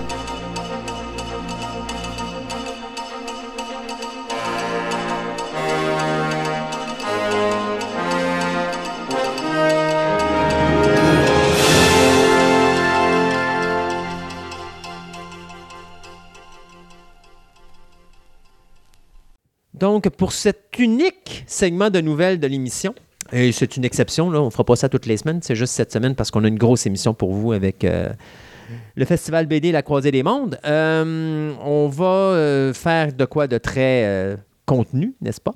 Donc, on va parler des renouvellements et des cancellations de télévision parce que oui, ça continue. les, Les le têtes tombent Les encore. têtes tombent encore, mais euh, il y a des, des têtes qui sont renouvelées aussi. Alors, on va parler de The Rain. Tu vas être content de savoir que The Rain est renouvelé par Netflix pour une deuxième saison. Ah, totalement. Ouais, série danoise qui euh, a plu à son auditoire. Donc, c'est fait. Deuxième saison renouvelée. La série Marvel Legion, euh, qui est présentée sur le poste FX, est renouvelée pour une troisième saison. La, saison, euh, la série Atlanta a également eu du côté de FX une troisième saison. Et euh, 13 Reason Why est également renouvelée pour une troisième saison. Ça, j'ai plus de difficultés à comprendre, mais bon, quand c'est Netflix, ils poussent. Ouais, mais il n'y a pas juste ça. On n'a même pas eu la deuxième saison encore. Oui, la deuxième saison, Ah ouais, elle, vient, déjà elle vient de sortir. Sauf que, en tout cas, c'est particulier. Ouais, puis je sais que suis la pas allé fille- l'écouter, puis je pense que je l'écouterai pas. Je sais, je sais que la fille n'est pas revenue non plus dans la troisième saison, là, celle qui Oui. s'est suicidée. Là, Ah euh, oui, elle est là. ouais, mais elle ne revient pas dans la troisième. Ah, c'est possible qu'elle ne revienne ça. plus, là. Elle est morte, Ben, là. ben, À un c'est donné, revenez-en. Et bien sûr, ben, deux cancellations. On va commencer par le premier. Freedom a annoncé qu'après la troisième saison de Shadowhunters, on allait annuler la série. Le problème, c'est qu'on avait déjà filmé tous les épisodes de la deuxième moitié de la troisième saison. Donc, Freedom, pour les euh, fans, a dit Mais écoutez, paniquez pas, on va investir un montant d'argent supplémentaire. J'aime ça, un poste de même. Et on va faire une finale de deux heures. bon. Euh, cette finale de deux heures-là va permettre euh, de réaliser euh, le, quatrième, le sixième tome de cette saga de livres. Parce que Shadowhunters, c'est Ouais, six livres. six livres. Donc, d'ailleurs, la troisième saison, c'est euh, les tomes 4 et 5 de ça. Donc, le sixième tome va être fait dans le spécial de deux heures, donc ça va compléter la série. La deuxième affaire, ben, c'est drôle, c'est que c'est un show qu'on vous a annoncé qui était renouvelé la semaine dernière. Puis il faut croire que Roseanne n'est pas très contente d'être renouvelée parce qu'elle s'est arrangée pour être cancellée quelques heures après. C'était Parce que l'imbécile, j'appelle ça vraiment un imbécile. Ah là. oui, non. Euh, elle est allée insulter euh, Valérie Jarrett, euh, c'est une conseillère, ben, une ancienne conseillère de Barack Obama, en disant que c'était un croisement entre des frères musulmans et la planète des singes. Ouais. OK, c'est parce que je pense que Roseanne n'a pas compris que ABC, qui est le show qui paye son. Je veux dire, qui est le, le poste qui paye son show, c'est Walt Disney. C'est ça, regardez. Alors, quand Disney ont vu ça, ben, ils ont comme tout de suite dit euh, Désolé, ma fille, t'as beau être le show qui nous a amené le plus d'auditoire Ah oui, oui, c'est le show en ce moment. là énormément d'années. On parle de 18 millions d'auditeurs, Mhm. Mais on ne peut pas supporter ça. On Et a d'ailleurs, les médias ont applaudi la décision d'ABC parce que c'est une décision courageuse. Là. Oui. Tu prends, tu prends ton émission numéro un, qui est probablement l'émission numéro un de toutes les postes de télévision actuellement, et tu le cancelles parce que l'actrice principale fait l'imbécile sur Twitter.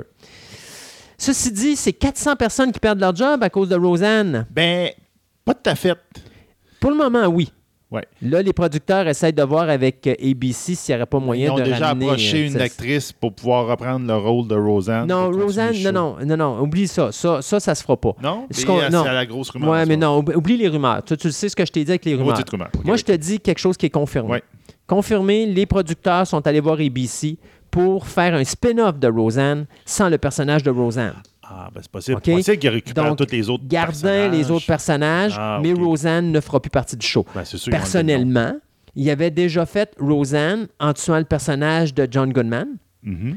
Moi, je ne verrais pas pourquoi on ne pourrait pas faire un spin-off en commençant le show avec la mort de Roseanne tout court. Ben oui. Puis continuer avec les personnages secondaires. Puis ça fait la game. Puis de toute façon, tu n'as plus de problème avec Roseanne. Elle est tombée dans un trou d'homme en prenant sa marche. Et voilà, exactement. Donc, Roseanne, euh, finalement, euh, il n'y aura pas de saison numéro 11. C'est cancellé.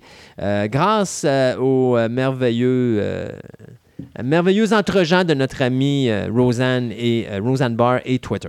La fois que je me suis ouvert la trappe. Euh.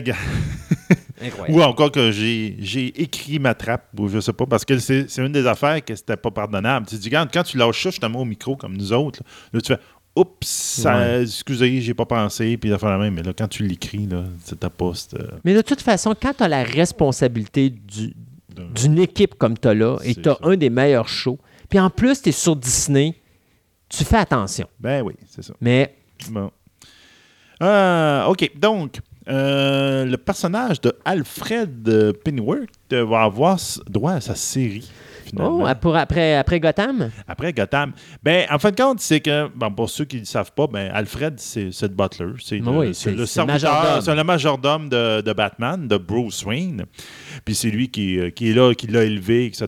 Donc, c'est un personnage qui est quand même assez emblématique, très, très, très emblématique. Batman sans son majordome, euh, c'est pas Batman. ben, c'est comme, euh, comme euh, Tony Stark sans Jarvis. Ouais, c'est ça, à peu près. Euh, donc, euh, Michael Caine l'avait euh, représenté dans la dernière série de films. euh, ben, la dernière série. La, la- série. La saga de Christopher de Nolan. Christ- de Christopher Nolan. Puis dans la série Gotham, c'était un acteur un peu Sean Per- Pertwee qui, qui- le le représente en ce moment. Qui le représente en ce moment. Donc, la série, c'est c'est euh, il va être directement commandé 10 épisodes. Donc, il n'y a pas de pilote de fond même. C'est directement euh, 10 épisodes qui ont été commandés. Ils vont s'appeler Pennyworth. tout simplement. Euh, ça va être le showrunner de Gotham, Bruno Heller, qui va le faire. Est-ce que c'est le même acteur qui va interpréter. euh, Non. OK. Donc, il change encore Il la. change l'acteur. Il n'y a aucun lien entre Gotham Et Pennyworth. et Pennyworth. Puis il y a aucun- donc, et même que vraiment, c'est que va- ils vont faire une histoire complètement séparée. OK. Euh, donc, c'est ça, Pennyworth. Puis ça va explorer les origines d'Alfred, euh, un ancien agent du SAS euh, British, donc un, de- un soldat du SAS, qui va former sa compagnie, une compagnie De va- majordome. de majordome. qui va devenir, en fin de compte, qui va faire, qui va travailler pour Thomas Wayne, donc euh, Bruce Wayne, le père de Bruce Wayne. Uh-huh. Donc, dans 1960, en Londres, en 1960. Donc, Comment tu fais pour être un, un- un soldat, un militaire, un, tu sais, euh, pas, je dirais pas un agent secret, mais pas loin, là, Ben, pas loin. puis finir de- comme majordome? Yuck. Je te dirais que le, le gars qui en a trop vu, puis que. Mais remarque, le, euh, le syndrome pas sa- Ça peut expliquer pourquoi qu'Alfred Alfred est autant euh, diversifié au niveau de l'aide qu'il apporte à, à Bruce Wayne. C'est Parce ça. que c'est pas juste de laver la vaisselle puis euh, changer son linge, là. c'est comme il faut qu'il s'occupe de la Batmobile, puis euh, même s'il les poussait un peu, là, euh, Puis il y en a qui peuvent se dire Hey, on a déjà entendu parler d'un projet comme ça. Effectivement, il y avait eu deux ans, il y avait eu des rumeurs, des maudites rumeurs, comme quoi qu'ils voulaient en faire un, puis ça s'était pas fait. Hmm. Puis en plus, il y avait une joke dans le, le dernier trailer de Teen Titan euh, Go to the Movie. Donc, ils ont fait un film sur Teen Titan, puis il y a un trailer justement sur ce film de 20 secondes. Donc, euh, en tout cas, donc euh, j'ai hâte de voir, ça peut être intéressant. L'émission des bombes, c'est Fantastica émission 26. Après Roseanne qui scrape son show, ben il y a Andrew Lincoln qui sac son camp de Walking Dead. Ben oui. Ça, c'est la bombe. Parce que cette année, c'est pas une bonne saison pour. euh, c'est pas une bonne année Walking Dead. Euh, pour ceux qui sont des fans de Fear the Walking Dead, ben vous le savez maintenant, l'acteur euh, Frank Delaney qui a quitté le show, donc c'est lui qui faisait Nick. Euh, on sait toujours pas le sort parce que là, il faut comprendre que nous, au moment où on enregistre, on n'a pas vu encore la huitième épisode, la mi-saison de Fear the Walking Dead. Donc, on ne sait pas si Madison est encore en vie ou pas, mais si Madison meurt, c'est le départ de Kim Dickens. Si elle n'est pas morte, tant mieux, parce que moi, personnellement, j'avais annoncé que- qu'avec le départ de Nick, les codes d'écoute allaient descendre en bas du 2 millions. Je me suis pas gouré, on est rendu à 1 million 970 000 auditeurs. Si Madison saute, je vous l'annonce, c'est la dernière saison de Fear the Walking Dead. Parce qu'on va descendre en bas du 1 million. C'est officiel. Y a, il y a le show, il n'y a plus de tonus. Fait que si on a décidé de tuer Kim, Ma- Ma- Kim Dickens et le personnage de Madison, oubliez ça. Fear the Walking Dead, c'est la dernière saison cette année, c'est terminé. Là, on apprend que Andrew Lincoln quitte Walking Dead. Euh, Il y a deux choses qui se disent présentement sur le web. La première, c'est que et Lincoln et Lauren Cohen, qui fait Maggie, sont signés pour les six premiers épisodes de la neuvième saison. OK. Donc, techniquement, après le septième, ils sont plus là.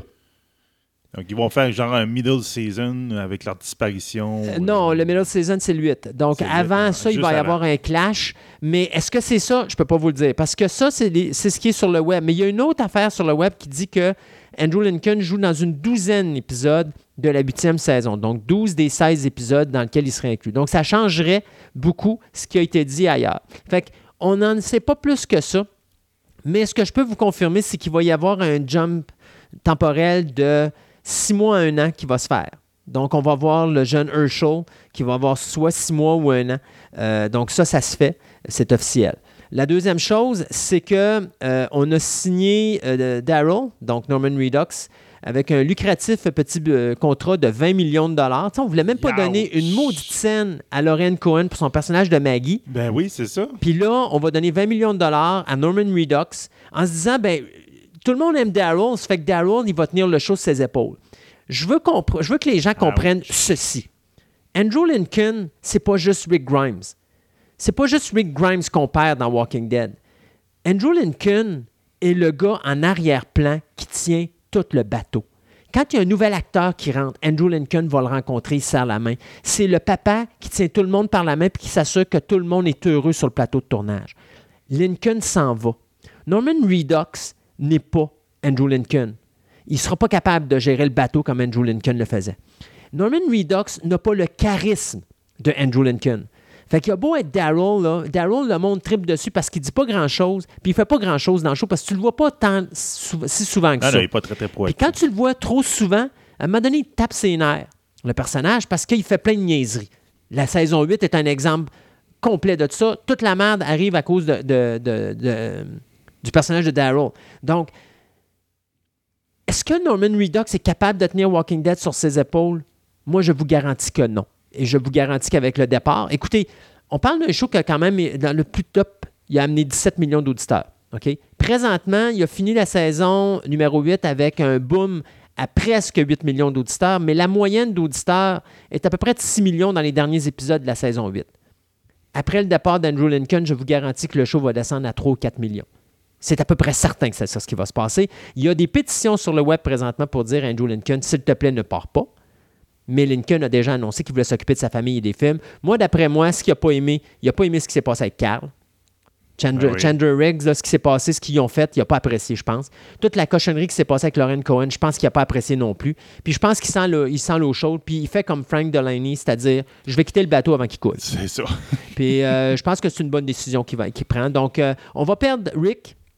Ça va être un- vraiment un segment qui va être totalement différent du comic book parce que Rick est encore dans le comic book, euh, au moins au numéro 179. Je n'ai pas lu encore le numéro 180. Euh, mais on savait de toute façon que Rick allait mourir dans le comic. Donc, c'est juste avancer le délai du comic parce que le comic, euh, Kirkman nous avait annoncé 300 numéros puis il nous avait dit Rick ne se rend pas au 300e numéro. c'est fait que ça. c'est sûr qu'il t'offre pas la run.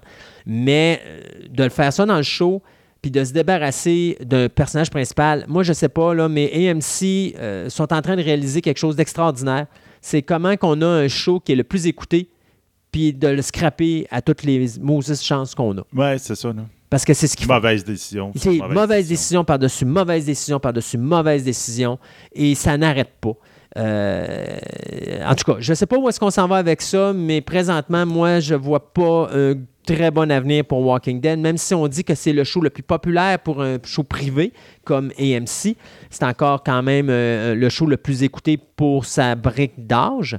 Euh, moi, je pense que ça ne t'offre pas la run longtemps. Puis j'ai hâte de voir. Si on se débarrasse d'Andrew Lincoln en première moitié de neuvième saison, les codes d'écoute de la deuxième moitié de la neuvième saison vont être excessivement importantes pour savoir si le show va être renouvelé pour une dixième. Bien.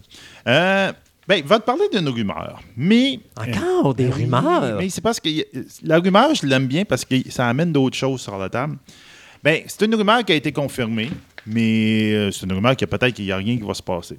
Euh, c'est euh, le- la rumeur vient du- de la personne en arrière de Rapt of Cannes, le directeur de Rapt of Cannes. euh, Ça, c'est Nicolas Meyer, ouais. Nicolas Meyer. Durant une, euh, je te dirais, une table ronde ou la phénomène qui s'appelle Shakespeare and, and Star Trek, donc à l'Université de Californie. Parce qu'il faut comprendre que Mayer est impliqué sur Discovery. Oui, entre autres. Donc, euh, Meyer, ben, il y a un des journalistes sur, sur place, un des, des personnes sur place, ils ont demandé, il a dit Hey, il a dit, en passant, il y avait des rumeurs comme quoi qu'il y avait d'autres Star Trek films, d'autres TV projects en, en travail. Il dit, à place de comme, tu sais, faire Ah, ouais, ouais, puis essayer de passer Mhm. à d'autres choses, là, il, est arrivé, il a dit Non, non, ben, garde, je vais vous, dire, je vais vous lâcher une bombe. Il dit Je suis en train de travailler sur une trilogie de films pour la CBS. All Access, donc le service Ouais. streaming online de. sur lequel il y a. Star Trek Discovery. La- exactement, donc la, la- la maison mère de Star Trek Discovery. Puis là, tout le monde a fait Hein, hein, t'as- peu, c'est quoi ça? donc, en fin de compte, c'est qu'il aurait été engagé pour écrire des, euh, une trilogie standalone. Ça veut dire que vraiment, Mhm. comme. euh, euh, Quelque chose qui n'est pas impliqué dans un autre impliqué univers. dans rien qu'un univers. Puis que, sauf que dit, si je, je peux pas vous en parler vraiment plus, parce que sinon, je vais vouloir, va falloir que je vous tue, euh, en partant à rire. Euh, mais il a dit que c'est ça, que ça a, été, ça a été écrit pour CBS All Access et que présentement, il aimait mieux en parler parce qu'il voulait vous faire savoir au monde qu'en ce moment, il ne sait pas si ça va se faire. Pour la simple et bonne raison que CBS est en guerre contre Paramount et Viacom. Donc, la maison mère, CBS, puis ça, il est en guerre contre sa maison mère. Wow. C'est ça. C'est c'est ça que je trouvais ça très intéressant. Il y a quelques années, OK, ils ont, euh, Paramount avait une, une compagnie qui s'appelle Viacom. OK? Oui. Viacom s'est splitté en deux. pour des raisons, je te dirais, économiques. Et ça, il est tombé, d'un bar, ça a dormi CBS, puis l'autre bar, c'est Viacom. Viacom, c'est eux autres qui ont, ils ont comme splitté les droits de tout. Ah, toi, c'est la, toi, c'est la TV, toi, c'est les films. Donc, les films de Star Trek, c'est Viacom qui est en arrière de ça. OK. Alors que CBS, C'est les séries la- télé. la- la- les séries. D'où la gros, raison pourquoi les films n'ont pas rapport avec la série télé. Exactement. C'est pour ça qu'au bout de la ligne, qu'il n'y a aucun lien possible entre les deux, ou presque, parce que les deux compagnies, c'est comme deux compagnies différentes. Ouais. Et là, en ce moment, CBS a fait une offre d'achat sur Viacom. est devenu tellement gros, CBS, à cause de la TV. Mhm. ben, ça, ça marche pas mal mieux que la- Ouais. le cinéma en ce moment. est devenu tellement gros qu'il a fait une offre d'achat sur Viacom en échange de. Ils veulent prendre possession avec des échanges d'actions. Puis là, c'est Paramount qui est en tabarnouche contre eux autres, puis ils veulent pas. Ils veulent pas que ça revienne comme c'était avant, mais eux autres, ils veulent parce qu'ils regardent, Ouais. nous autres, on veut, on veut grossir, on veut se débattre contre. Ouais. C'est Disney Fox. Ouais. C'est une réplique à Disney qu'à cette Fox. Eux autres, ils disent Viacom et CBS, ils vont se rejoindre. Puis avec ça, ça va lui donner de plus de power. Ce qui est le fun pour les fans, c'est si ça se fait, ben, les deux univers, TV et cinéma, vont se revenir ensemble. Et là, on peut avoir euh, peut-être un lien entre les deux, c'est, euh, les deux mondes. Puis, euh. Ça va être dur. Ça va être dur. Va ben oui, mais comme il dit, en ce moment, c'est ça. c'est la, la guerre est pognée, puis la guerre est pognée dans la famille. Bon, ben c'est bien ça. Donc, c'est ça. Parle-moi de ça. Donc, on verra bien ce que ça va donner. Donc, euh, ça peut être intéressant, mais c'est à suivre. Alors moi, ben, je vais vous donner plein de petites nouvelles rapides. D'abord, euh, l'actrice Amy euh, Seymour, euh, qui a joué dans Alien Covenant, vient de se joindre à Jason Clarke et John Lithgow dans le remake de l'adaptation euh, cinématographique du roman de Stephen King, Pet Cemetery. Donc, euh, c'est Paramount Pictures, on en parlait justement, qui va produire ce film-là. Donc, Amy va remplacer Denise Crosby, qui jouait le personnage de la femme du médecin, qui amène sa famille rester dans un coin euh, où est-ce qu'il y a une autoroute en plein devant de la maison. Et puis, euh, quand le chat de la maison se fait frapper, bien, bien sûr, on l'amène en arrière où il y a un certain Pet Cemetery. Sauf Ben que oui. le Pet Cemetery en question est un Pet Cemetery magique, où est-ce que quand tu les enterres là, ben, Ça fait les des corps- zombies. Ouais, ça fait des zombies. Ils reviennent de mauvaise humeur. Et donc, à un moment donné, ben, euh, le petit garçon meurt accidentellement parce qu'il est frappé par un troc. Et bien sûr, on l'envoie où? Dans le Pet, Pet Cemetery. Cemetery. Et ça fait quoi? Du bordel. Donc, euh, en tout cas, un petit remake. Le film n'était pas terrible, mais l'idée était bonne. Ouais, Euh. Je vous dirais aussi qu'il y a Val Kilmer qui est euh, confirmé pour revenir et reprendre son personnage de Iceman dans Top Gun 2 euh, aux côtés de Tom Cruise et de son personnage de Maverick.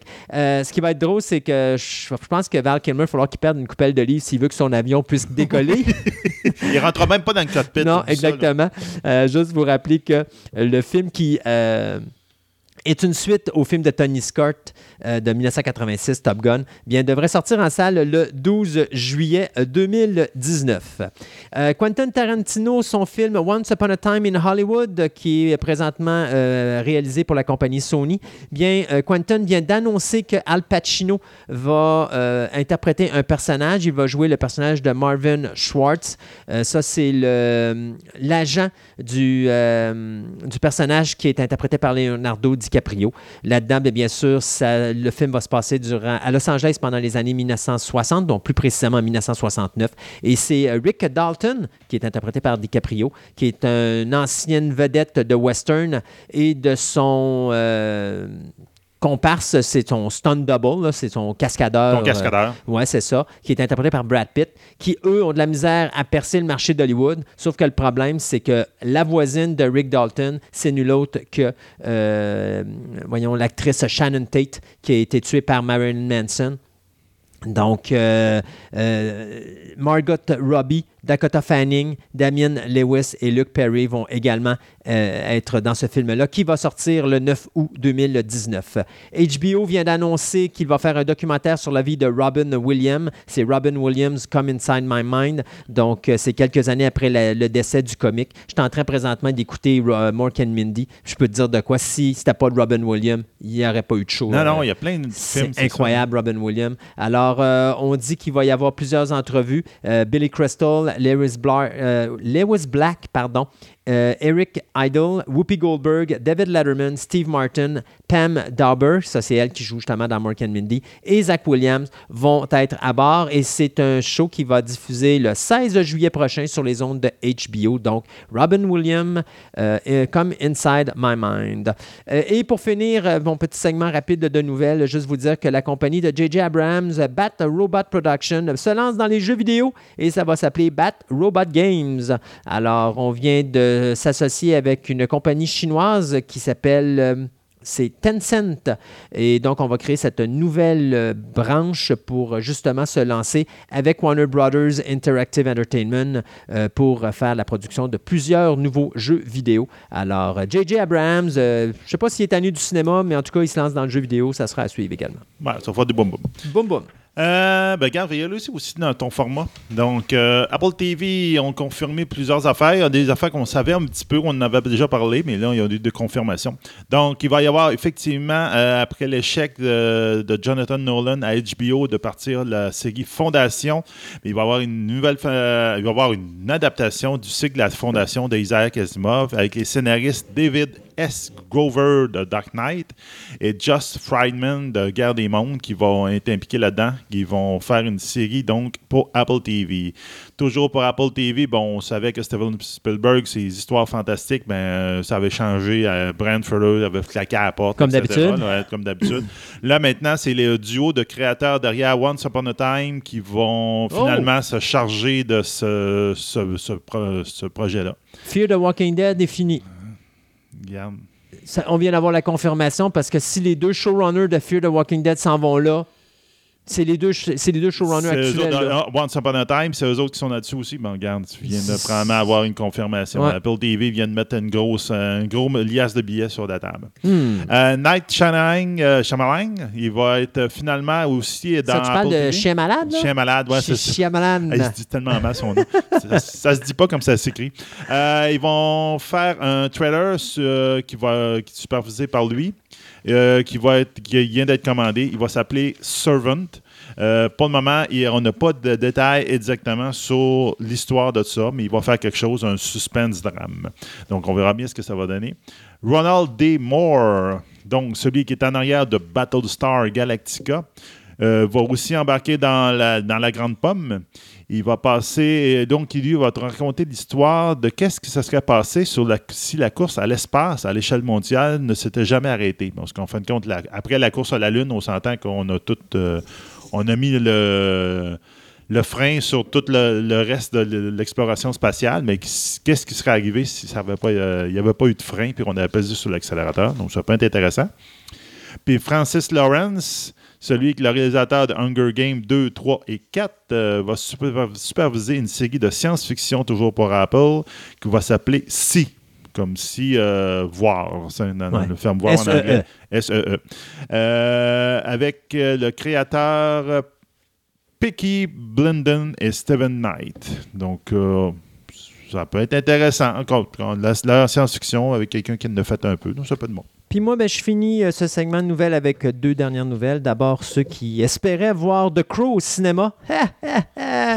Oubliez ça, ça c'est la troisième bombe du show aujourd'hui. Parce que non seulement l'acteur Jason Momoa, qu'on va voir dans Aquaman, a sacré le camp, mais aussi le réalisateur Corinne Hardy. Donc c'est la deuxième fois qu'il ferme la porte à ce projet-là. Euh, les deux hommes ont quitté le projet dû à des différends créatifs et financiers avec le producteur Samuel Adida, dont la compagnie Davis Film possède les droits. Euh, Adida, d'ailleurs, la première, principale raison du départ des deux hommes, c'est qu'Adida avait promis qu'il euh, dealerait, un- il, ferait- il bouclerait un deal avec les studios Sony Pictures pour la distribution du film qui devait sortir en octobre 2019. Mais Sony Pictures et lui euh, ne se sont pas entendus. Alors là-dessus, ben, les deux hommes ont dit, ben, sais-tu quoi? On oublie ça et on sac notre camp, on est écœuré. Alors, The Crow, moi, personnellement, là, je toucherais pas à ça. OK? C'est quand même le film qui a coûté la monstre. vie à Bra- Brandon Lee. Euh, c'est un culte. Tu ne touches pas à ça. Touche pas à Eric Draven. Tu veux faire de quoi avec The Crow, fais une autre histoire, mais touche pas au personnage d'Eric Draven, s'il vous plaît. Le Eric Draven appartient à Brandon Lee. Ceci dit, euh, je finis avec un décès, Jerry Maron, le dernier Munchkin et le dernier acteur qui était vivant du film de 1939 The Wizard of Oz. Oh. Donc, euh, il vient de trépasser à l'âge de 98 ans le 24 mai dernier à San Diego, en Californie. Donc, euh, il faisait partie de la bande des 124, 124 pardon, Munchkin, les petits habitants là, qui habitaient, qui habitaient, voyons, qui habitaient, pardon, Le premier village. Munchkinland, ouais, c'est ça, et euh, qui avait été euh, voir Dorothée. Euh, D'ailleurs, à un moment donné, vous vous rappelez, il y a trois Munchkins qui s'avancent, puis ils chantent. Ouais, c'est ça. C'est celui du centre. Euh, donc, lui ben, disait qu'on était tous, les Munchkins étaient payés 50 par semaine pour le tournage, alors que le propriétaire du chien Toto était payé 850 par semaine. ouais. D'ailleurs, la troupe des Munchkins, euh, eux autres avaient quand même l'habitude de se produire dans des vaudevilles américains et dans des cirques à travers le monde sous la direction de Léo Singer. Donc, le dernier membre vivant de la distribution du film The Wizard of Oz vient de disparaître, mettant la clé dans la porte pour cet événement-là. Tu as un petit peu de temps encore? Ben, Ouais, que je te laisse deux minutes. Deux minutes. OK. Bon, ben, regarde, on va faire une affaire vite. Euh, Wonder Woman. Donc, finalement, euh, ben, finalement, ça fait quand même un certain temps qu'on le sait, mais ça, c'est. Wonder Woman 2? Ouais, Wonder Ouais, Woman 2. qui va se passer pendant les années 80? Oui, ça va se passer dans les années 80, ça c'est sûr, on le savait. Mais euh, en fin de compte, euh, on- pendant longtemps, on avait parlé de Emma Stone qui allait prendre euh, le, le méchant, la méchante. Mais OK. En fin de compte, elle s'est fait. euh, ben, elle ça Bye l'a bye. pas- ça y a pas tenté. C'est pas qu'elle s'est fait tasser, ça y a pas tenté. Et finalement, ça va être euh, Kristen Wiig. Oui, ben ça, je n'avais entendu C'est parler. ça, ouais. qui, euh, qui va prendre le, le rôle de la méchante. Et la méchante, ben, ça va être probablement le personnage de Cheetah. Moi, je sais pas. C'est pas. C'est- C'est la fille qui gérait. Ben, tu sais, c'est la fille qui va chercher le groupe de Ghostbusters dans le nouveau Ouais, Ghostbusters. c'est- Elle a pas la tête d'une cheetah. Non. J'aurais c'est- préféré Emma Stone tant qu'à ça. Ouais, ouais, tant qu'à ça, j'aurais bien aimé mieux Mm. Emma Stone. Ouais, c'est ça. C'est- Mais mettons que c'est une actrice, effectivement, que je suis pas sûr que ça va donner euh, la performance On qu'on a besoin. Parce que des fois, euh, tu pour- as des actrices puis des acteurs comme ça que tu dis. Tu sais, à l'époque, quand que Bruce Wayne, ça a été Michael Keaton, tout le monde disait Voyons, Keaton, c'est un comédien, c'est un comique. Mais Tabarouette, euh, moi, je considère encore que Keaton Ah, est le meilleur euh, de Bruce Wayne qu'on a eu à date dans les Batman. Ouais, non, c'est très, très bon. là. Mais bon, des fois, on peut être surpris. hein. Oui. Donc, euh, le personnage de Cheetah est né en 1943 dans le sixième numéro de Wonder Woman.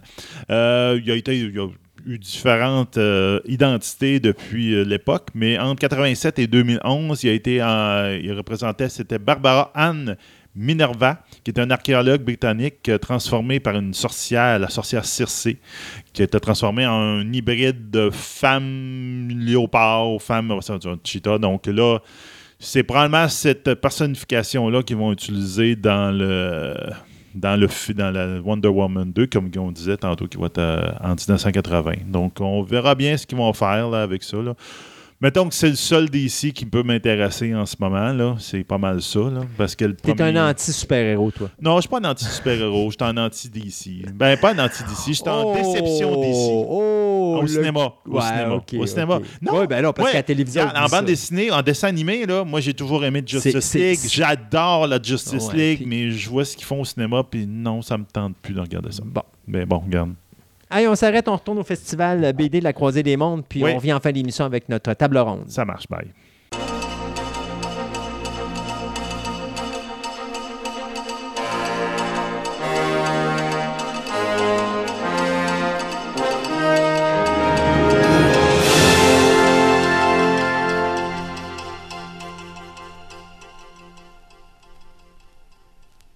Ce segment de nouvelles vous est présenté par le club vidéo Vidéo Centre-Ville, le plus grand club vidéo répertoire de la ville de Québec.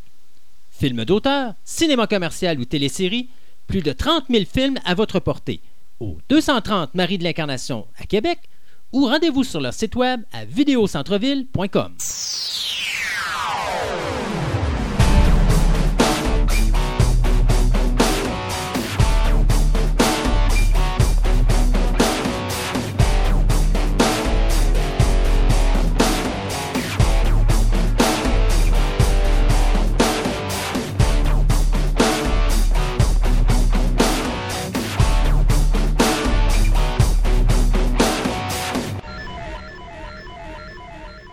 Nous, ici, on a présentement le plaisir d'avoir Michael avec nous à la table. Bonjour, Michael. Bonjour. Donc, euh, comme tous les autres artistes de l'événement, on va faire un petit historique de votre carrière, en commençant par, vous êtes né en France, je crois. Euh, oui, c'est ça. Je suis, euh, je suis né en France, comme euh, mon accent peut le laisser sous-entendre. Mais ça fait comme 10 ans que j'habite au Québec et avant cela, j'habitais aux Antilles. OK. Donc, vous êtes né à quel endroit? je suis né en Bourgogne, là où on fait du bon vin. Oui. quelque part entre Dijon et Lyon, en fait. OK. et donc, quand vous êtes venu au monde, vous avez donc grandi, mais à un moment donné, quelque part, il y a eu un crayon qui s'est mis entre vos mains et une passion qui a été créée sur le dessin. Euh, oui, euh, chez, nous, en fait, on avait beaucoup les, classiques euh, franco-belges, Tintin, Astérix, Lucky Luke. et puis, donc, c'est vraiment les lectures de, chevet que j'avais quand j'étais petit. Et depuis aussi longtemps que je me souviens, en fait, j'ai toujours aimé dessiner et, raconter des histoires en bande dessinée. En fait, je voulais faire comme, comme Hergé, comme Maurice ou comme ou comme euh, Uderzo. Euh, et, donc j'ai très vite commencé, euh, dès les premières années de primaire, à faire mes propres bandes dessinées. Et effectivement, comme beaucoup d'autres auteurs, en fait, c'est qu'à l'âge de 10-11 ans, ben, j'ai continué de, dessiner, alors que les enfants là s'arrêtent plutôt de dessiner parce que le dessin est, un outil d'expression spontanée, qui, qui, vient assez spontanément pour les enfants.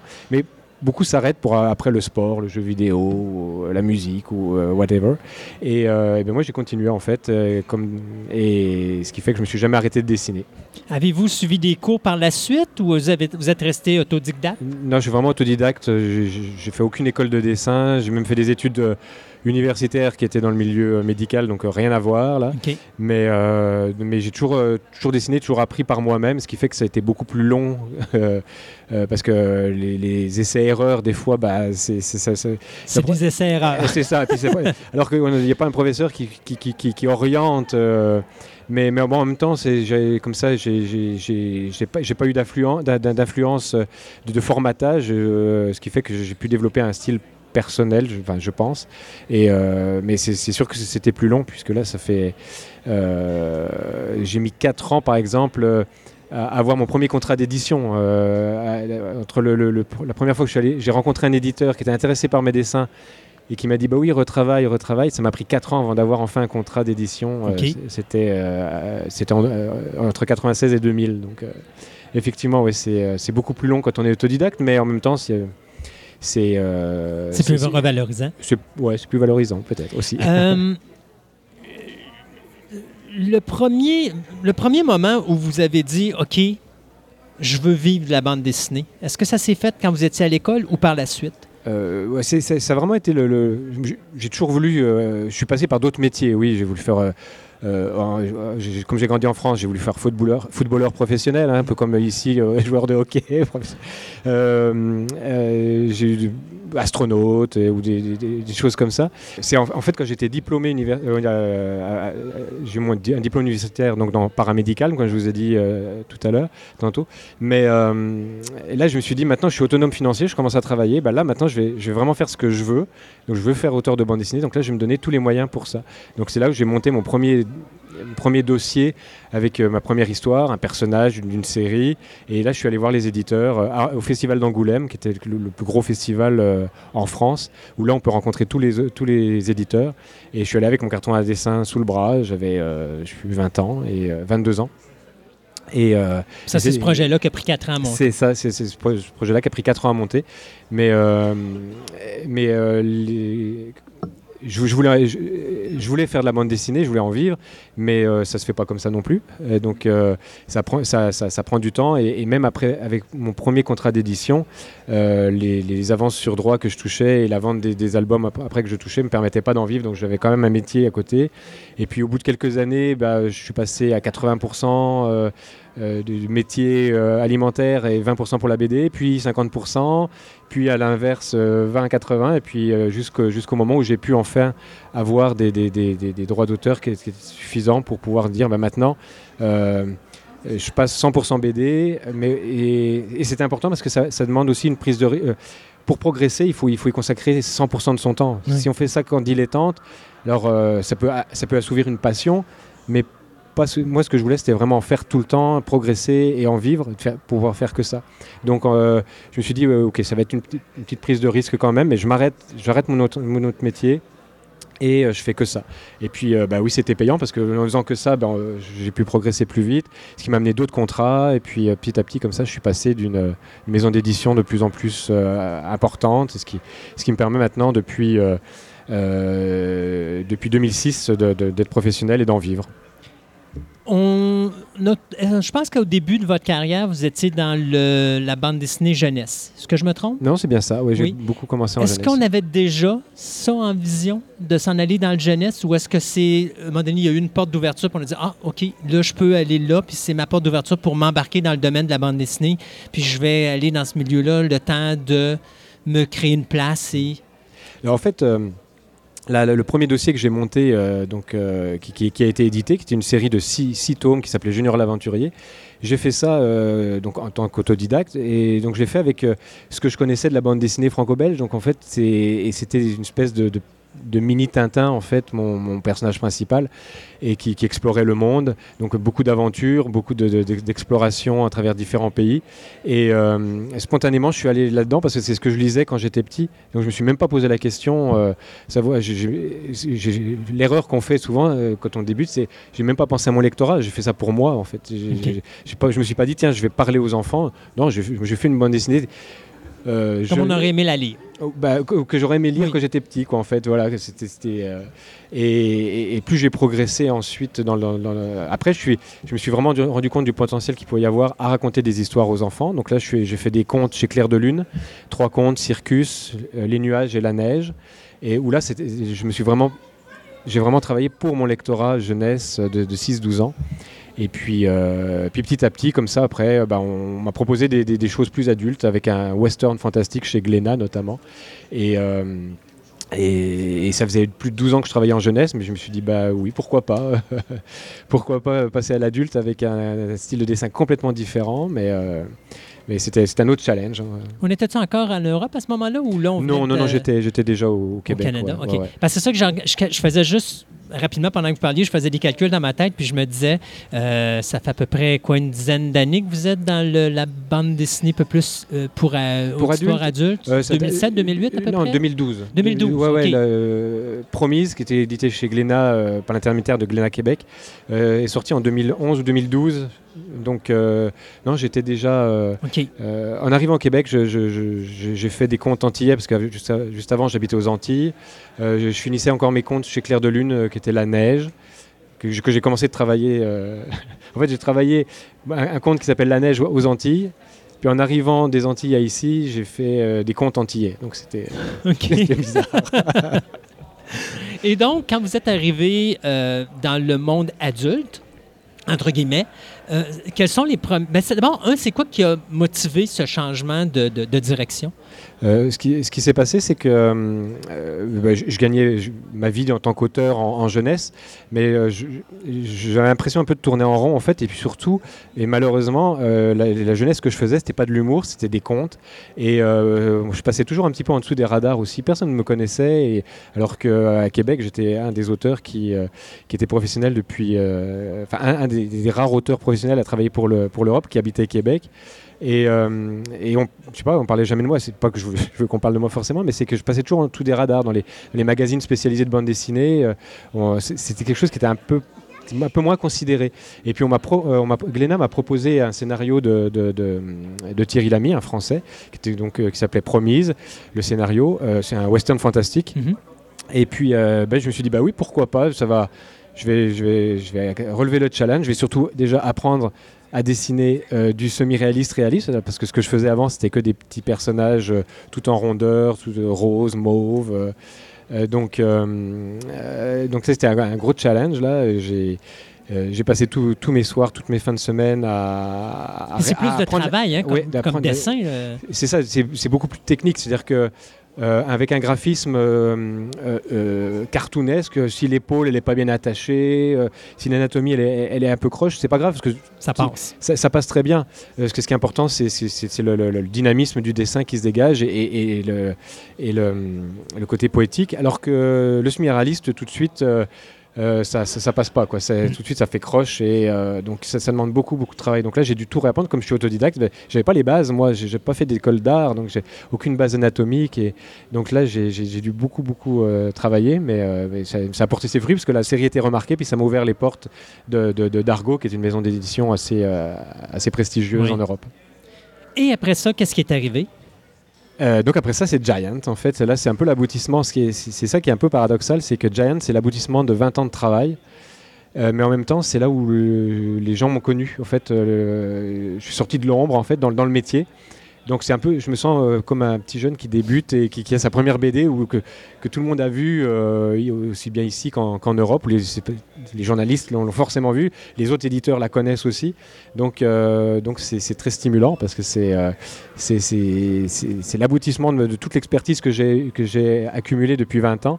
Mais en même temps, c'est bah, le début d'une grande aventure. Alors c'est c'est très c'est ça, très très stimulant et c'est ça- c'est très motivant pour la suite. Est-ce qu'on écrit et on dessine sur Giant? Oui, je fais le scénario, dessin, euh, dessin et couleur sur, euh, sur les deux. Donc, comment que ça procède? Pour euh, la conception d'un- d'un- d'une bande dessinée comme ça? Est-ce que vous faites, mettons, votre, histoire, puis après ça, vous devez euh, la faire voir par quelqu'un pour s'assurer que ça c'est accepté, puis après ça, vous continuez, vous faites votre œuvre au complet, puis vous la donnez à l'éditeur? Justement, en BD, la- la- l'avantage qu'on a par rapport au romancier, c'est qu'on n'a pas besoin de fournir le manuscrit complet du livre. Euh, pour, trouver pour démarcher un éditeur pour avoir un contrat d'édition, il suffit de faire un dossier où on a un synopsis qui vraiment euh, raconte toute l'histoire en deux, trois pages maximum. Euh, une page étant l'idéal parce qu'ils en reçoivent, reçoivent tellement de dossiers que plus c'est concis et mieux c'est. Euh, il suffit de faire cinq pages seulement, dont deux finalisées, euh, ancrage et couleur. Les autres peuvent être juste au crayon. Et euh, quelques recherches de personnages, euh, quelques dessins de, mise en contexte. Mais euh, c'est pas plus compliqué que ça. Ça, ça prend, ça peut quand même prendre 2-3 mois de travail. Mais euh, on n'a pas besoin de- d'écrire le scénario au complet, juste le synopsis suffit. Et on n'a pas besoin de dessiner l'histoire au complet, parce que dessiner une, bande dessinée de 46 à 54 pages, ça peut prendre un an, plus d'un an. Donc ça fait vraiment du travail euh, dans le vide si jamais ça n'aboutit pas. Effectivement. Mais euh, c'est comme ça que j'ai démarché des éditeurs pour Giant. Euh, ensuite, quand on est avec un éditeur puis qu'il y a une bonne relation de travail, de confiance qui se fait, c'est euh, on s'en parle sur un coin de table. J'aimerais faire une histoire comme ça, ou j'aimerais continuer parce que Giant c'est une histoire complète en deux tomes, mais je vais continuer dans le New York des années 30-40 avec d'autres personnages, d'autres d'autres histoires où en fait c'est comme une série dont le personnage principal c'est la ville de New York à cette époque-là de la Grande Dépression. Donc, euh, donc et ça, j'ai, la dernière fois que j'ai, enfin, pendant que je faisais Giant, j'en ai discuté avec mon éditeur en- quand je l'ai rencontré en Europe.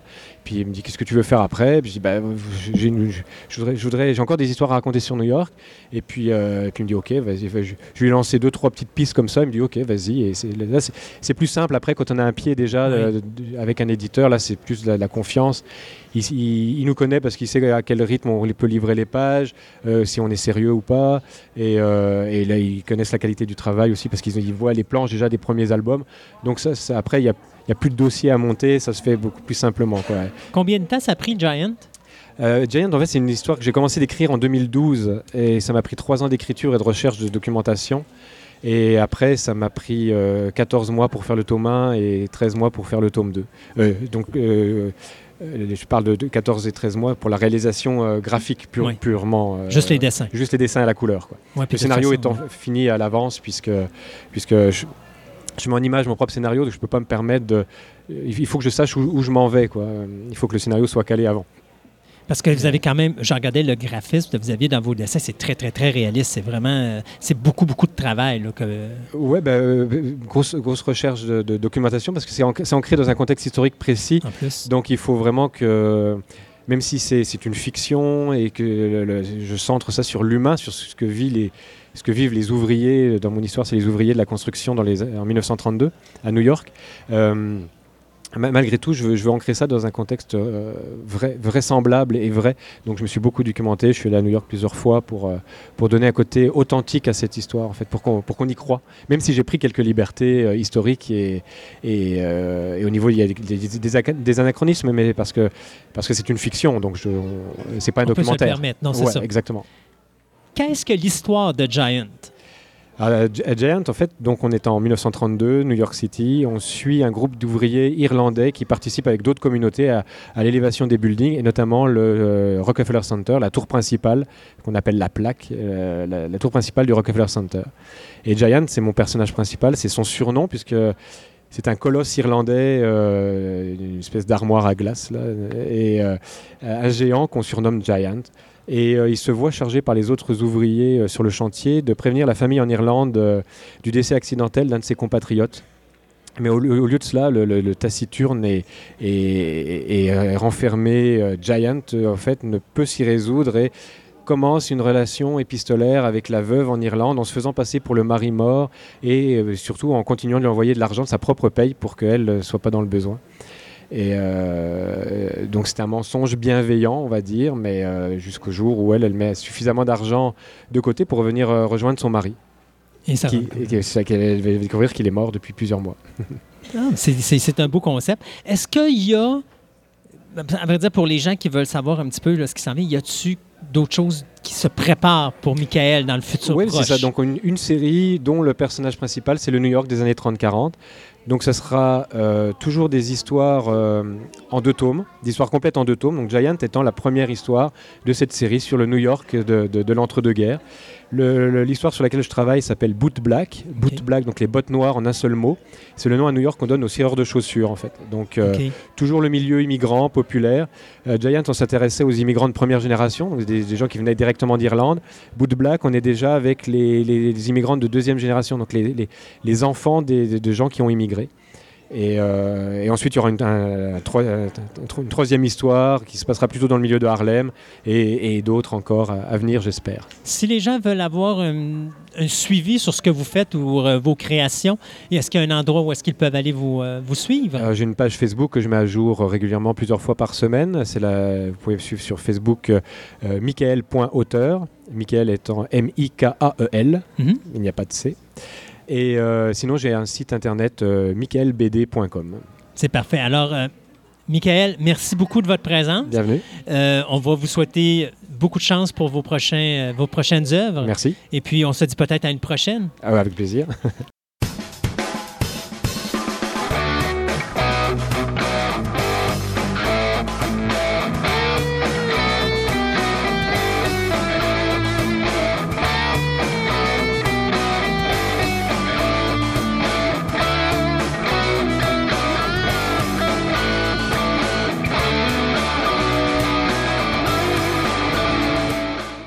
Il est né à Québec en 1961, si je ne me trompe pas. Exactement. Ah, J'ai à côté de moi M. Jacques Lamontagne, qui euh, est dans le domaine de la bande dessinée depuis plusieurs années maintenant, Oui, euh, en fait, le premier album que j'ai signé, c'est en 2004.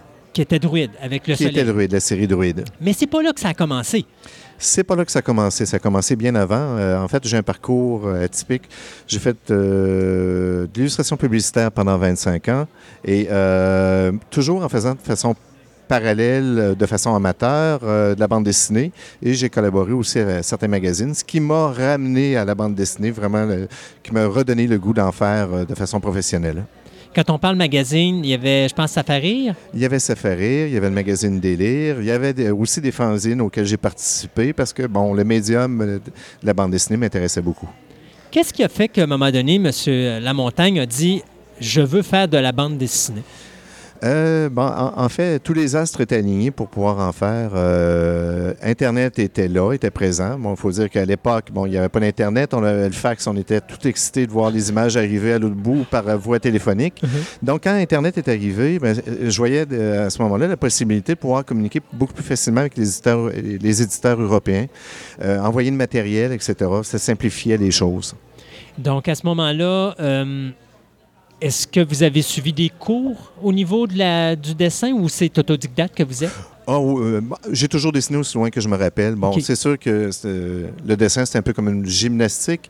Il y a des exercices qu'il faut faire. Il y a de, bon, euh, du dessin d'observation, euh, du modèle vivant, des choses comme ça.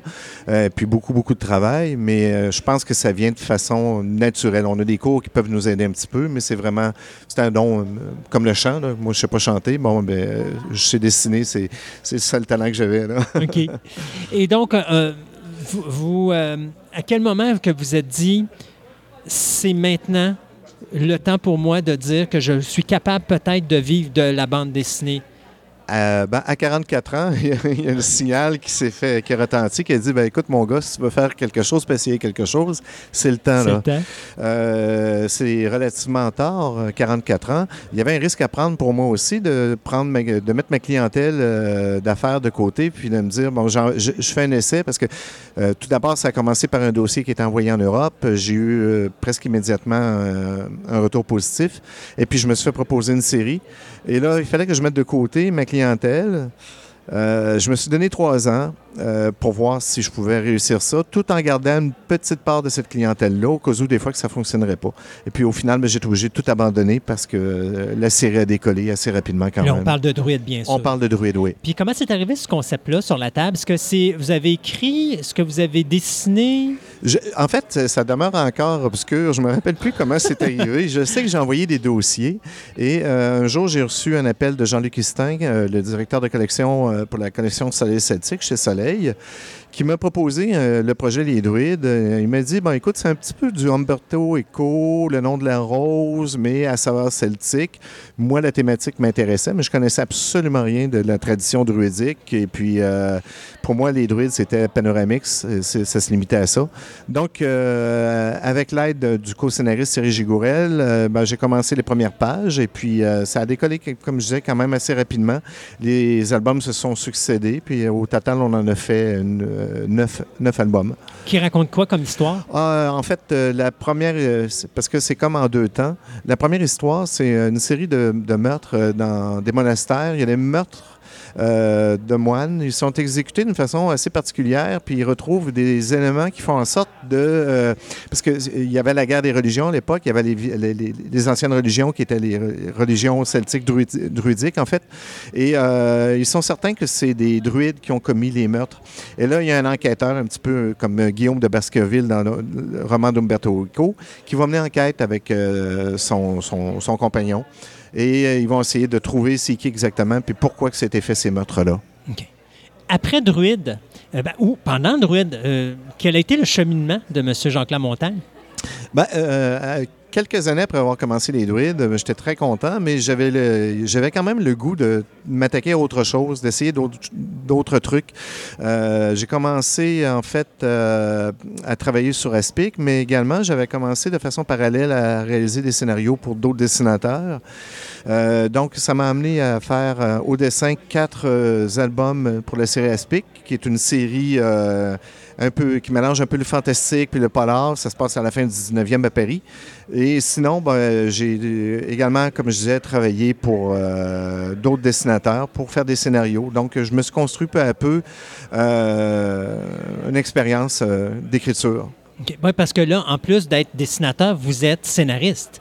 Oui, exactement, oui. C'est-tu quelque chose qu'on a appris sur le tas aussi? Ouais, ben, euh, oui, euh, en fait, oui, je me, je me suis senti pendant longtemps une espèce euh, de, d'imposteur parce que j'étais le dessinateur qui commençait à écrire des trucs et puis au final, ben, ce, qui ce qui est venu me conforter un petit peu, c'est euh, j'ai fait un diptyque qui s'appelait Van Helsing contre Jack l'Éventreur et pour lequel j'ai gagné un prix. Euh, pour l'écriture. Puis euh, là, c'est venu me conforter un petit peu. C'est venu me rassurer, le grand anxieux que j'étais, que, que oui, je pouvais faire aussi du scénario. Donc, euh, puis maintenant, ben, je retire autant de plaisir à écrire qu'à dessiner. Là. Comment, comment ça fonctionne, le- le travail d'écriture? Parce qu'il doit y avoir de la recherche. euh, comment est-ce qu'on comment on fait pour construire? Parce qu'écrire une bande dessinée, ça doit vraiment pas être la même chose que d'écrire un roman. Parce que vous, c'est imagé, contrairement à un roman où est-ce que lui, c'est juste du Ouais. texte. Donc, vous avez moins d'explications à faire. Il y, a, il y a moins d'explications, mais euh, euh, entre autres, pour Charlton et Falter, ce qui est très compliqué, comme c'est, on est vraiment structuré comme un polar à la Agatha Christie. Euh, je, je- je discutais ce matin avec un, un lecteur, puis il me disait Ouais, mais il dit, tu aurais pu nous donner un peu plus d'indices, tout ça. Euh, je lui expliquais que si tu regardes un film, un polar, euh, l'image euh, défile devant toi. tu peux, c'est vrai que tu peux mettre ça sur pause, mais ça défile devant toi. C'est une histoire qui se raconte. Tandis qu'un album, tu peux t'attarder sur certaines cases. Puis si tu donnes des indices qui sont trop, trop importants, c'est figé dans le temps. Là. Euh, Le lecteur peut s'arrêter puis analyser la, la case entière. Donc, il faut, il faut aménager des indices, mais tout en gardant une part de secret. Sinon, euh, le- le- ça va être trop facile là, pour le lecteur. Fait quand on écrit, euh, comment vous fonctionnez? C'est quoi votre technique d'écriture? Euh, ben, en fait, la première chose, c'est de vraiment trouver, euh, comment je peux dire, le- le- de bâtir le squelette. euh, là, je parle entre autres pour Shelton et Felter, comme on est sur du polar, de construire le squelette de notre intrigue. Après ça, euh, une fois que le squelette est là, c'est tout ce qu'on a à faire, c'est de, la mise en scène, c'est d'aménager une partie euh, action, une partie humour, euh, de- bon, détourner un petit peu l'attention du lecteur, tout ça. Puis vient ensuite, ben, quand on est rendu un petit peu plus précis dans notre synopsis, c'est d'inclure les dialogues, qui est ma, partie préférée, le jeu des dialogues avec les personnages. Est-ce que d'écrire pour vous, c'est différent que d'écrire pour quelqu'un d'autre? Euh, c'est une bonne question, oui. euh, c'est. euh, En fait, quand j'écris pour quelqu'un d'autre, je veux pas trop lui mettre d'image en tête, puis je veux pas l'obliger. je pense entre autres à Mei, un dessinateur chinois.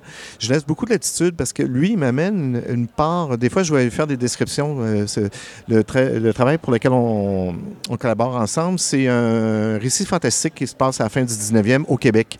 Et il m'amène il, euh, il m'amène des, euh, des images de sa culture à lui que jamais, j'aurais jamais imaginé. Donc, c'est le fun de laisser cette ouverture-là au dessinateur. Là. Tandis que quand on dessine pour soi-même, euh, il faut pas tomber dans le piège de cette affaire trop facile. C'est-à-dire que, bon, ce sera tellement... des fois, on, maudit le scénariste qui nous met des scènes incroyables avec, un, bon, euh, entre autres sur euh, Wild West, où est-ce que j'ai des scènes de saloon avec plein de personnages.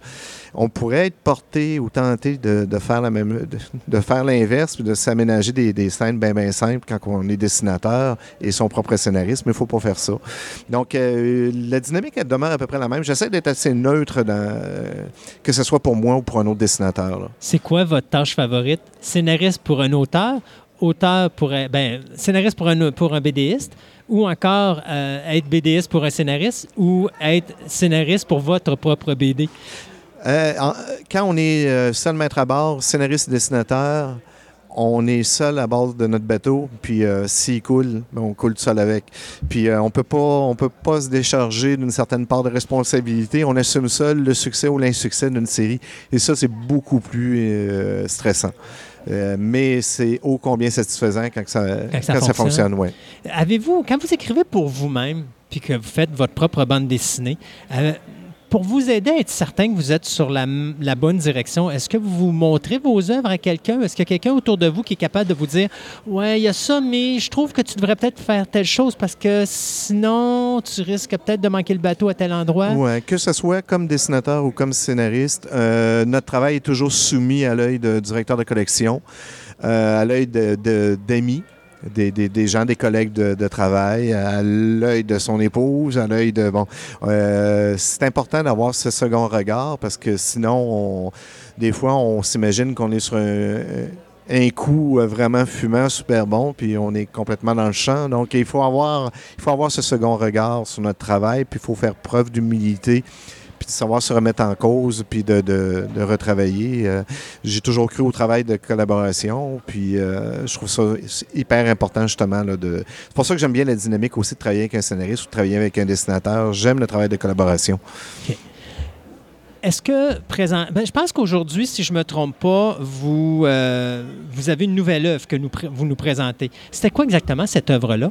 Euh, Aujourd'hui paraissait le deuxième tome de Chatton et Felter. Euh, Chatton et Felter, c'est une série, euh, c'est vraiment une série grand public pour toutes les familles. C'est c'est deux enquêteurs improbables, c'est-à-dire un petit libraire euh, hypochondriaque, un boxeur euh, débardeur qui s'est blessé, qui s'est reconverti en journaliste euh, raté.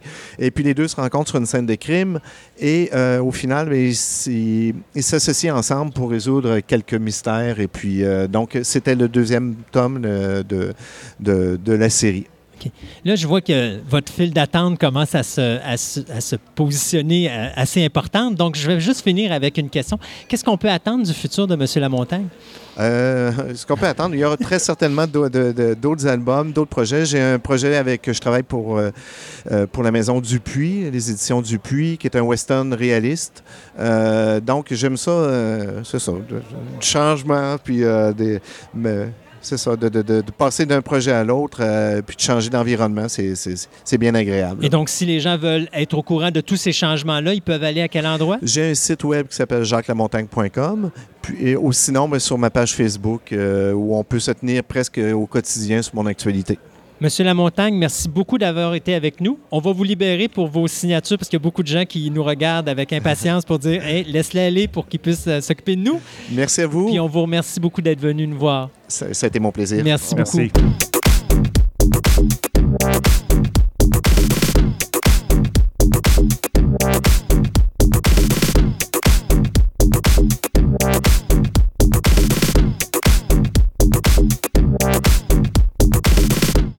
Ben, on a décidé de changer notre fusil d'épaule.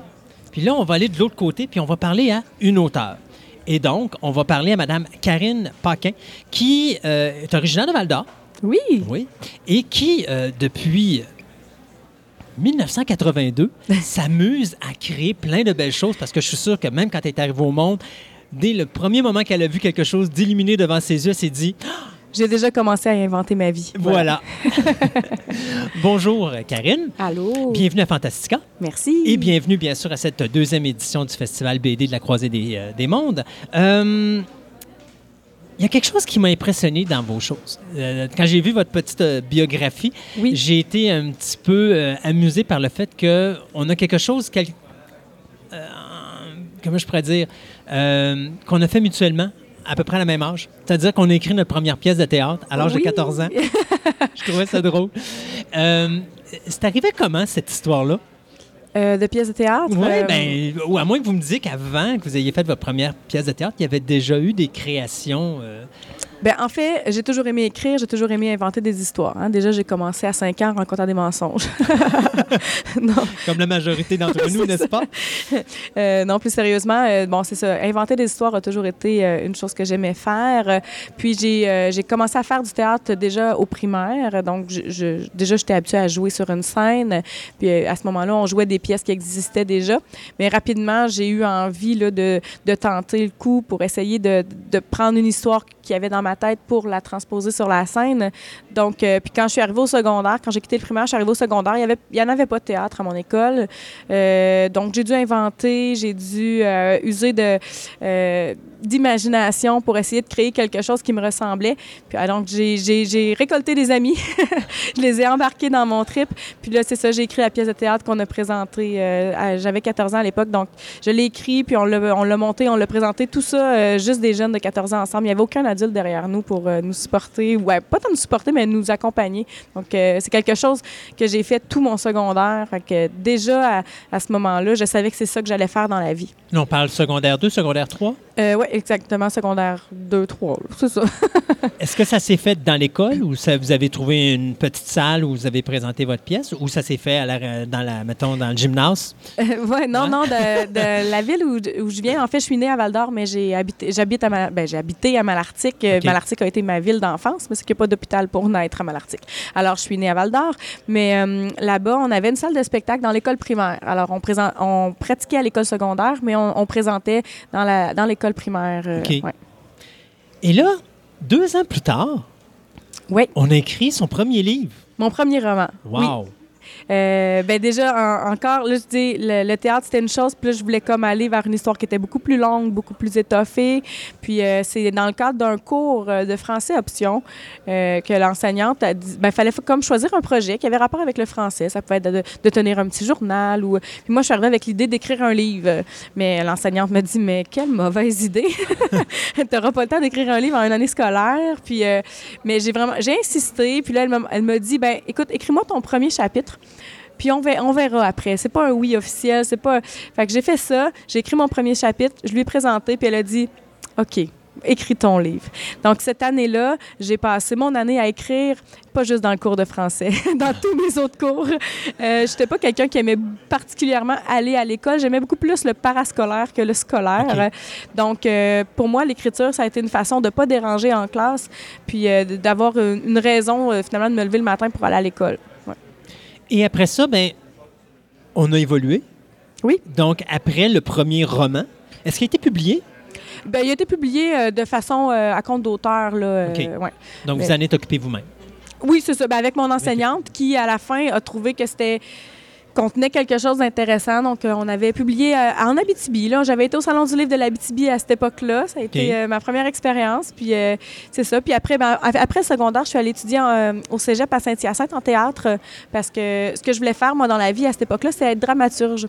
Je voulais écrire des pièces de théâtre. C'est ce que je voulais faire de, de ma vie. Donc, je suis allée étudier mes études collégiales en théâtre. Mais c'est là que je me suis aperçue que c'était un métier où j'allais manger des croûtes de pain toute ma vie. Fait que là, j'ai dû un peu me réorienter, du moins réfléchir un peu à un plan B.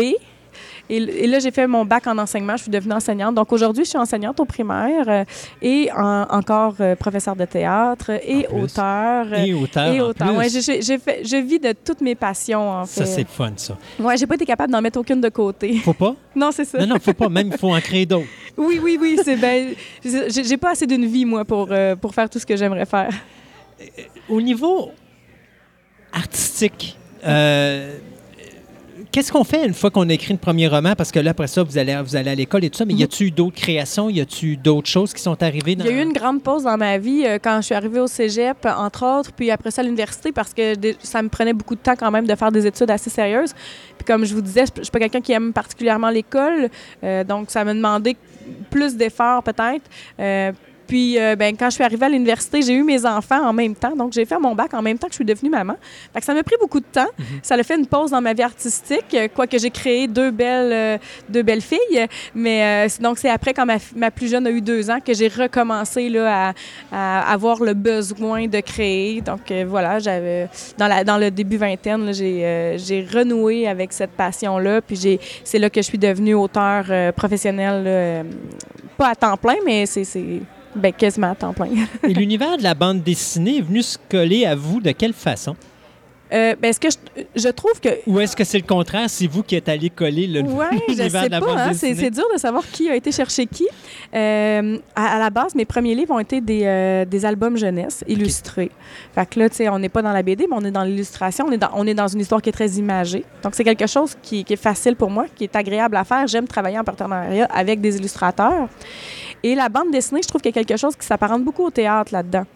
Euh, même dans la façon de l'écrire. Euh, on est dans de la scénarisation, donc on est dans des dialogues, puis euh, dans, dans la description de lieux, ce qui ressemble beaucoup à une pièce de théâtre. Oui. Euh, Donc, je me suis rapidement retrouvée. Au début, j'avais comme euh, une fausse idée, qui, parce que moi, je dessine pas, hein, j'ai pas de talent vraiment. Euh, j'avais comme la, la fausse idée que je pourrais pas faire de bande dessinée puisque je, n'illustrais pas. Puis euh, quand ça, quelques années après être devenu auteur, euh, puis en discutant avec des amis, ben il y en a plein qui m'ont dit ben non, tu peux être une scénariste de BD, tu n'as pas besoin, t'as juste à, à travailler Ben en oui, partenariat? Le premier réflexe qu'on a quand quelqu'un écrit une bande, ben, va faire une bande dessinée, on pense toujours que c'est lui qui l'écrit Exact, on l'associe. Voilà. Donc, euh, non, il y, a- il y a des scénaristes de BD qui dessinent pas, Mm. mais qui, en- qui sont capables de créer un scénario qui est intéressant, d'avoir un univers intéressant, mais on a besoin de quelqu'un pour, euh, pour mettre tout ça sur papier. Donc, euh, c'est ça. Fait que là, je, je suis partie de ça en me disant, ben, OK, je pense que je pourrais faire de la bande dessinée. Puis là, ben, à ce moment-là, j'avais déjà mon idée pour La Fée Pissenlit. Qui, ça, c'est une BD qui est euh, complète, traditionnelle. Et là, j'avais déjà... L'idée, c'est de faire de la bande dessinée pour tout petit. Parce que dans la vie, souvent, ben, moi je suis enseignante donc je le vois, mes élèves sont souvent attirés vers la bande dessinée, mais c'est pas parce que c'est de la bande dessinée que c'est pour les petits. Même que souvent, c'est pas pour les petits. Il m'est arrivé de reprendre quelques bandes dessinées où il y avait très peu de vêtements. donc, euh, là- donc, les petits sont attirés vers ça, mais c'est pas toujours euh, pour eux.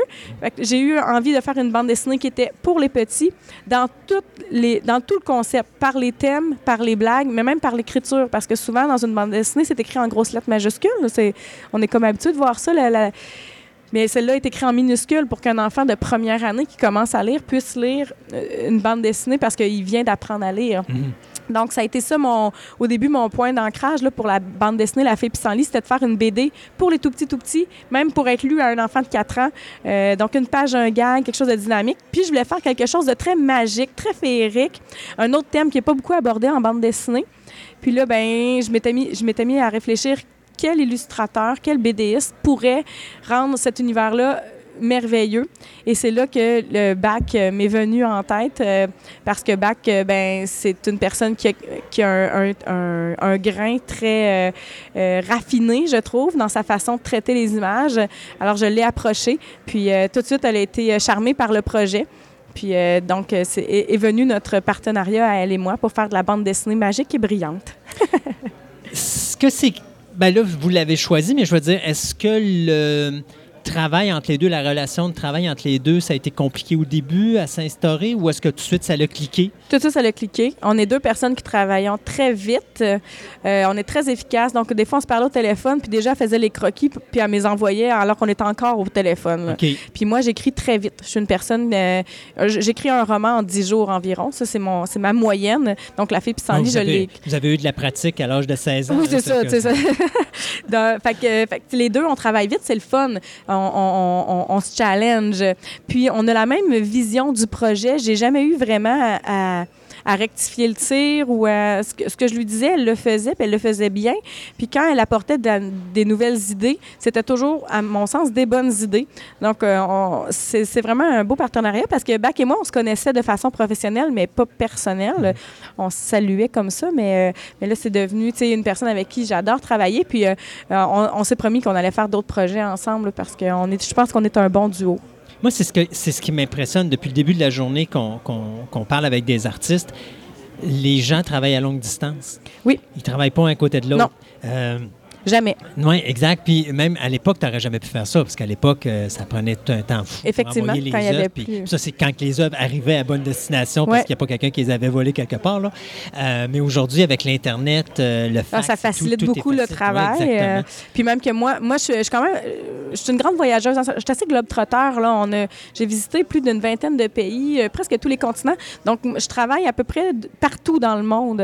Puis dans, dans mes livres, on, on- on le ressent ça aussi, là, la globe-trotteur en moi. Là. Euh, fait que ça, ça me permet de continuer à travailler même quand je suis en voyage.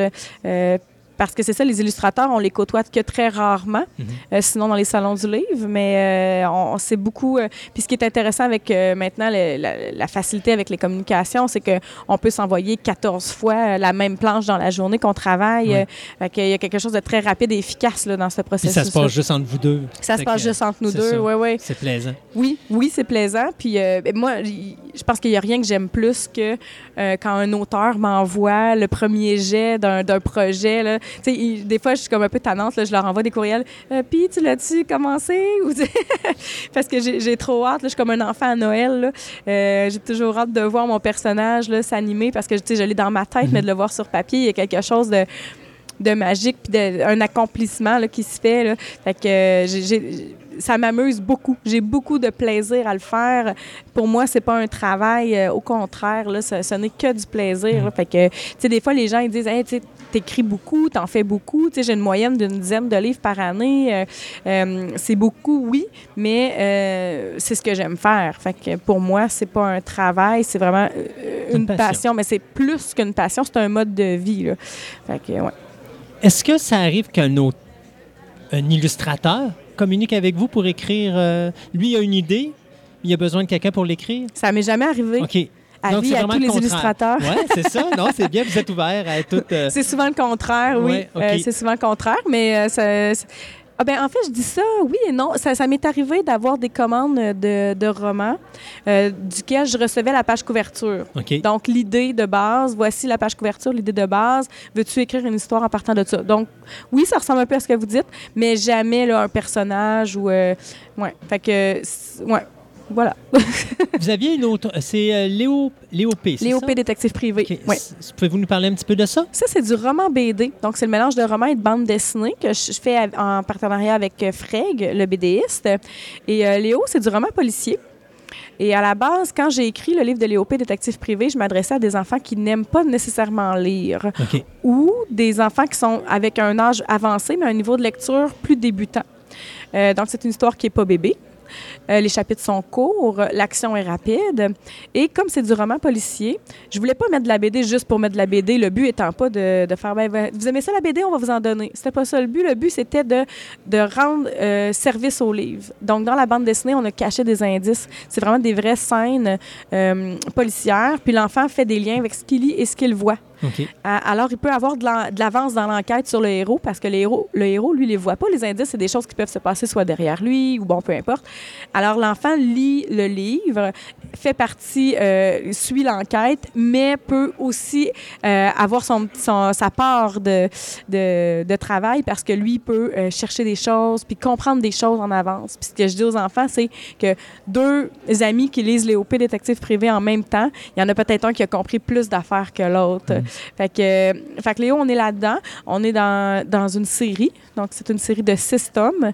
Euh, puis on est rendu au quatrième déjà. Le cinquième va sortir à l'automne. Euh, puis Léo, c'est un livre qui fonctionne très bien. Euh, qui a gagné meilleur livre de l'année de 2017 selon les enseignants de français du Québec. Fait que, ouais. Donc, c'est un livre qui est, qui est réfléchi pour s'amuser. Hein, lire, ça peut être le fun. Bien sûr. Puis euh, c'est ce que je veux euh, transmettre aux jeunes. Donc, j'apparais comme auteur. On m'a- BDisé. On m'a transformé en BD. Donc, il y a une petite mini-moi qui apparaît dans le livre de Léopé. Puis là, je demande souvent aux enfants pourquoi tu penses que j'apparais dans le livre? Puis, Êtes-vous un indice? puis là, c'est ça. Là, ils me répondent euh, pour donner des informations. Je suis comme, hey, non, pas pantoute. C'est pour dire des niaiseries. Fait que c'est vrai. Je dis des niaiseries. Je commande ce que le héros fait. Euh, en fait, c'est juste là pour être le fun. Fait que, tu sais, oui, on peut se moquer de ce que le héros est en train de faire dans le livre. C'est juste drôle. Puis euh, là, dans les tomes 2, 3 et 4, là, l'illustrateur s'est, joint à moi. Fait que là, on est les deux dans le bas de la page à dire n'importe quoi. Fait que ça, les jeunes, ils aiment beaucoup ça. Puis ils ont l'impression de participer à quelque chose, de s'incruster dans notre monde, puis d'être notre ami. hein, parce que moi, souvent, les jeunes, quand ils viennent me voir, c'est comme si on se connaissait déjà parce qu'ils ont des inside jokes avec moi. Fait que, euh, fait que c'est ça. Donc, Léo, là, moi, à la base, je suis une fille qui aimait pas lire, étonnamment. Euh, donc, ça, ça a été un livre que j'ai fait pour ceux qui sont pas attirés vers la lecture. Donc, c'est un tremplin pour, euh, pour les jeunes qui veulent commencer à lire du roman. Est-ce qu'il y a d'autres choses que vous avez réalisées dans votre carrière que vous voulez souligner aux gens en général? Euh, Oh, là, Ça, c'est une bonne question. Ouais. Euh, ben, en fait, j'ai beaucoup de livres, moi, sur le marché, quand même. Euh, donc, euh, je pense que j'aimerais ça que les gens, c'est ça, sachent qu'il y a tout un éventail de livres qui sont attachés à moi. Puis, je pense que mon créneau, c'est vraiment l'humour. Je suis quelqu'un qui aime écrire des, des livres qui sont drôles. J'aime un peu repousser les barrières dans les livres, aller, comme je disais, m'insérer comme auteur. Ou un autre livre récemment qui va sortir qui s'appelle Ella. Et dans Ella, c'est l'histoire d'une petite fille qui m'écrit pour que je fasse sa biographie.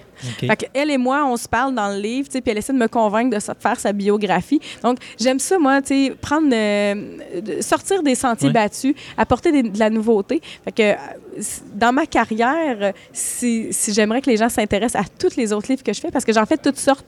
Euh, puis des fois, les, les personnes vont avoir tendance à genrer les livres. hein. La fille pissenlit, pour les filles, les hauts, c'est pour les garçons. Mais c'est un autre de mes batailles, ça. J'essaie de, de- de dire aux personnes que euh, une histoire, c'est pour tout le monde. Fait qu'à la base, si tu aimes les fées et la magie, que tu sois un garçon ou une fille, tu peux lire La fée pissenlit. Et euh, même chose pour n'importe quel de mes livres.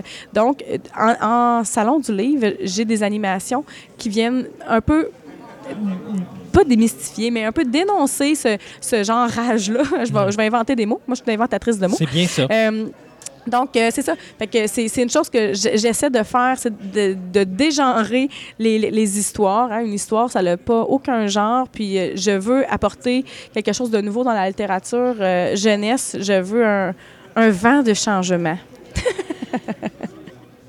Quand vous, écri- quand vous écrivez le concept de votre histoire, vous le bâtissez comment? Puis combien de temps ça peut prendre au niveau créativité? Parce que tantôt, vous me disiez, j'écris à peu près une dizaine de livres par année.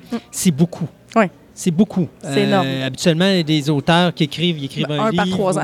Il y a- La seule que je connais qui, qui- qui est prolifique comme ça, c'est Anne Robillard avec les Chevaliers d'Émeraude, qui en écrit à peu près 3 à 5 par année. Là. Puis j'ai jamais, mais je connais Anne, fait que je, je sais comment elle fonctionne, mais j'ai jamais compris comment sa tête fonctionne pour être capable de, de pondre autant de romans que ça.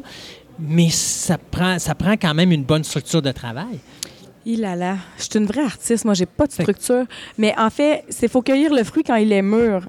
Jamais que je vais écrire une histoire que qui, qui que j'ai pas mûri, que j'ai pas réfléchi. Euh, souvent, j'ai l'impression que c'est l'histoire qui veut sortir.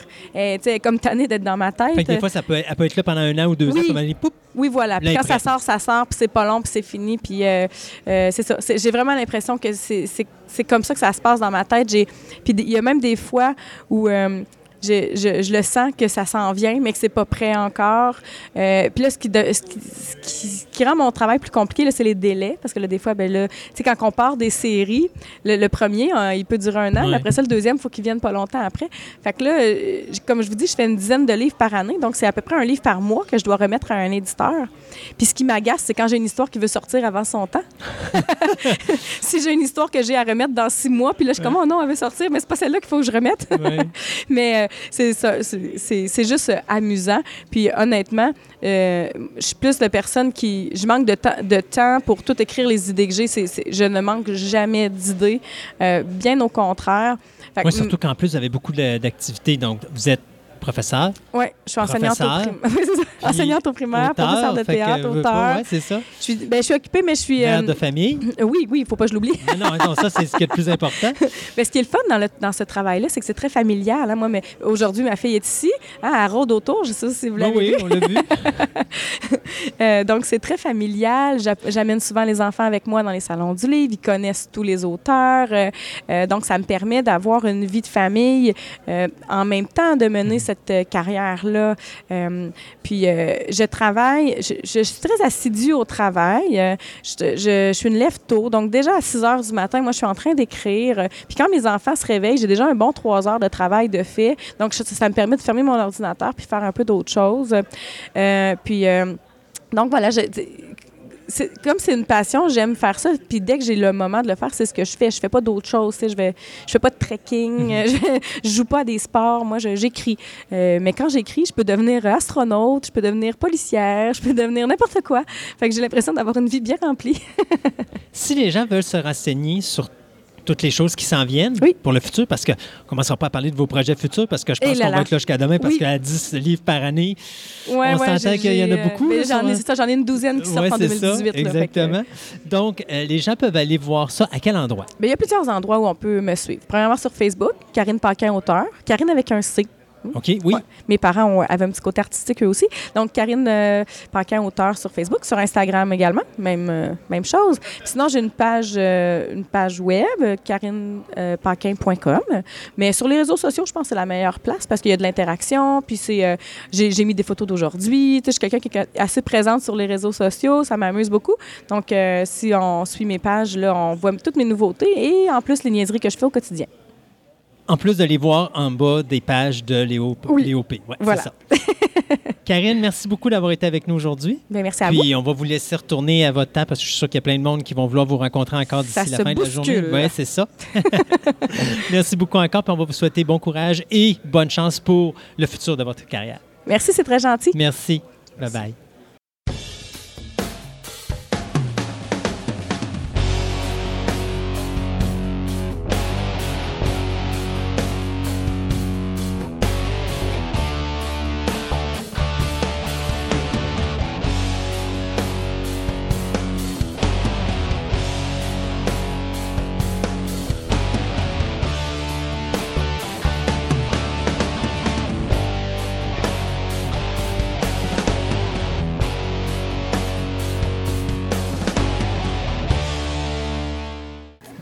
Que j'ai présentement avec moi en ondes, j'avais pas le choix. Je suis passé devant sa table, il y avait tellement des belles illustrations. J'ai dit, Christophe, ça prend cette personne-là à Fantastica.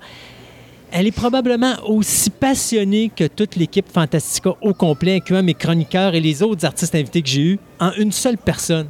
Je parle ici à Sissi Lilou. Bonjour, Sissi. Bonjour. Comment ça va? Ça va super bien. Alors, Sissi Lilou, qui vient du nom Sissi euh, Lydia, Oui. qui est ton prénom, C'est Le- Lydia Ovington. et tu es quelqu'un de Québec? Non, mais Non, moi, là, je suis originaire de la Côte-Nord. Côte-Nord. Un petit euh, village perdu dans le bois. Ouais. Ma pré- principale préoccupation dans la vie, c'était corder que- du bois. Ah ouais, ça, j'allais dire, tu coupes ou tu coupes pas l'arbre? Euh, écoute, je, je, je, je, passais devant la table, je voyais les illustrations, tout ça, puis je me disais, mon Dieu, il y a du talent dans ça. Et euh, il n'y a pas juste de l'illustration, mais comme il y a une liste faramineuse de choses que tu fais dans la vie, je les nommerai pas, je vais te laisser les nommer parce que sinon, mon, euh, ma feuille est pas assez longue pour pouvoir tout dire ça, puis je suis sûr que je vais faire une erreur quelque part. Ben, c'est ça, mais moi, je suis, euh, je dessine, je fais autant à la main sur papier que à l'ordinateur. Je fais de la peinture, je fais du graphisme, je fais euh, beaucoup de, de, de petites choses à la maison. J'aime beaucoup créer plein de choses. Je peux prendre des vieilles bouteilles puis en faire des salières poivrières euh, full vintage, tu sais. Une vraie artiste. Ouais, moi, dans tout, dans toutes mes affaires, de- dans toutes les sphères de ma vie, là, je dirais. J'ai entendu parler qu'il y avait peut-être un projet de bande dessinée dans l'air. Oh, oui. Ouais, on travaille là-dessus. Il y a beaucoup de choses qui ont changé dans ma vie depuis que j'ai eu mon enfant. OK. Justement, le, le goût à- de reprendre activement dans l'art, ça a commencé quand je suis tombée enceinte, dans mon congé maternité, puis tout ça. J'ai eu beaucoup de temps.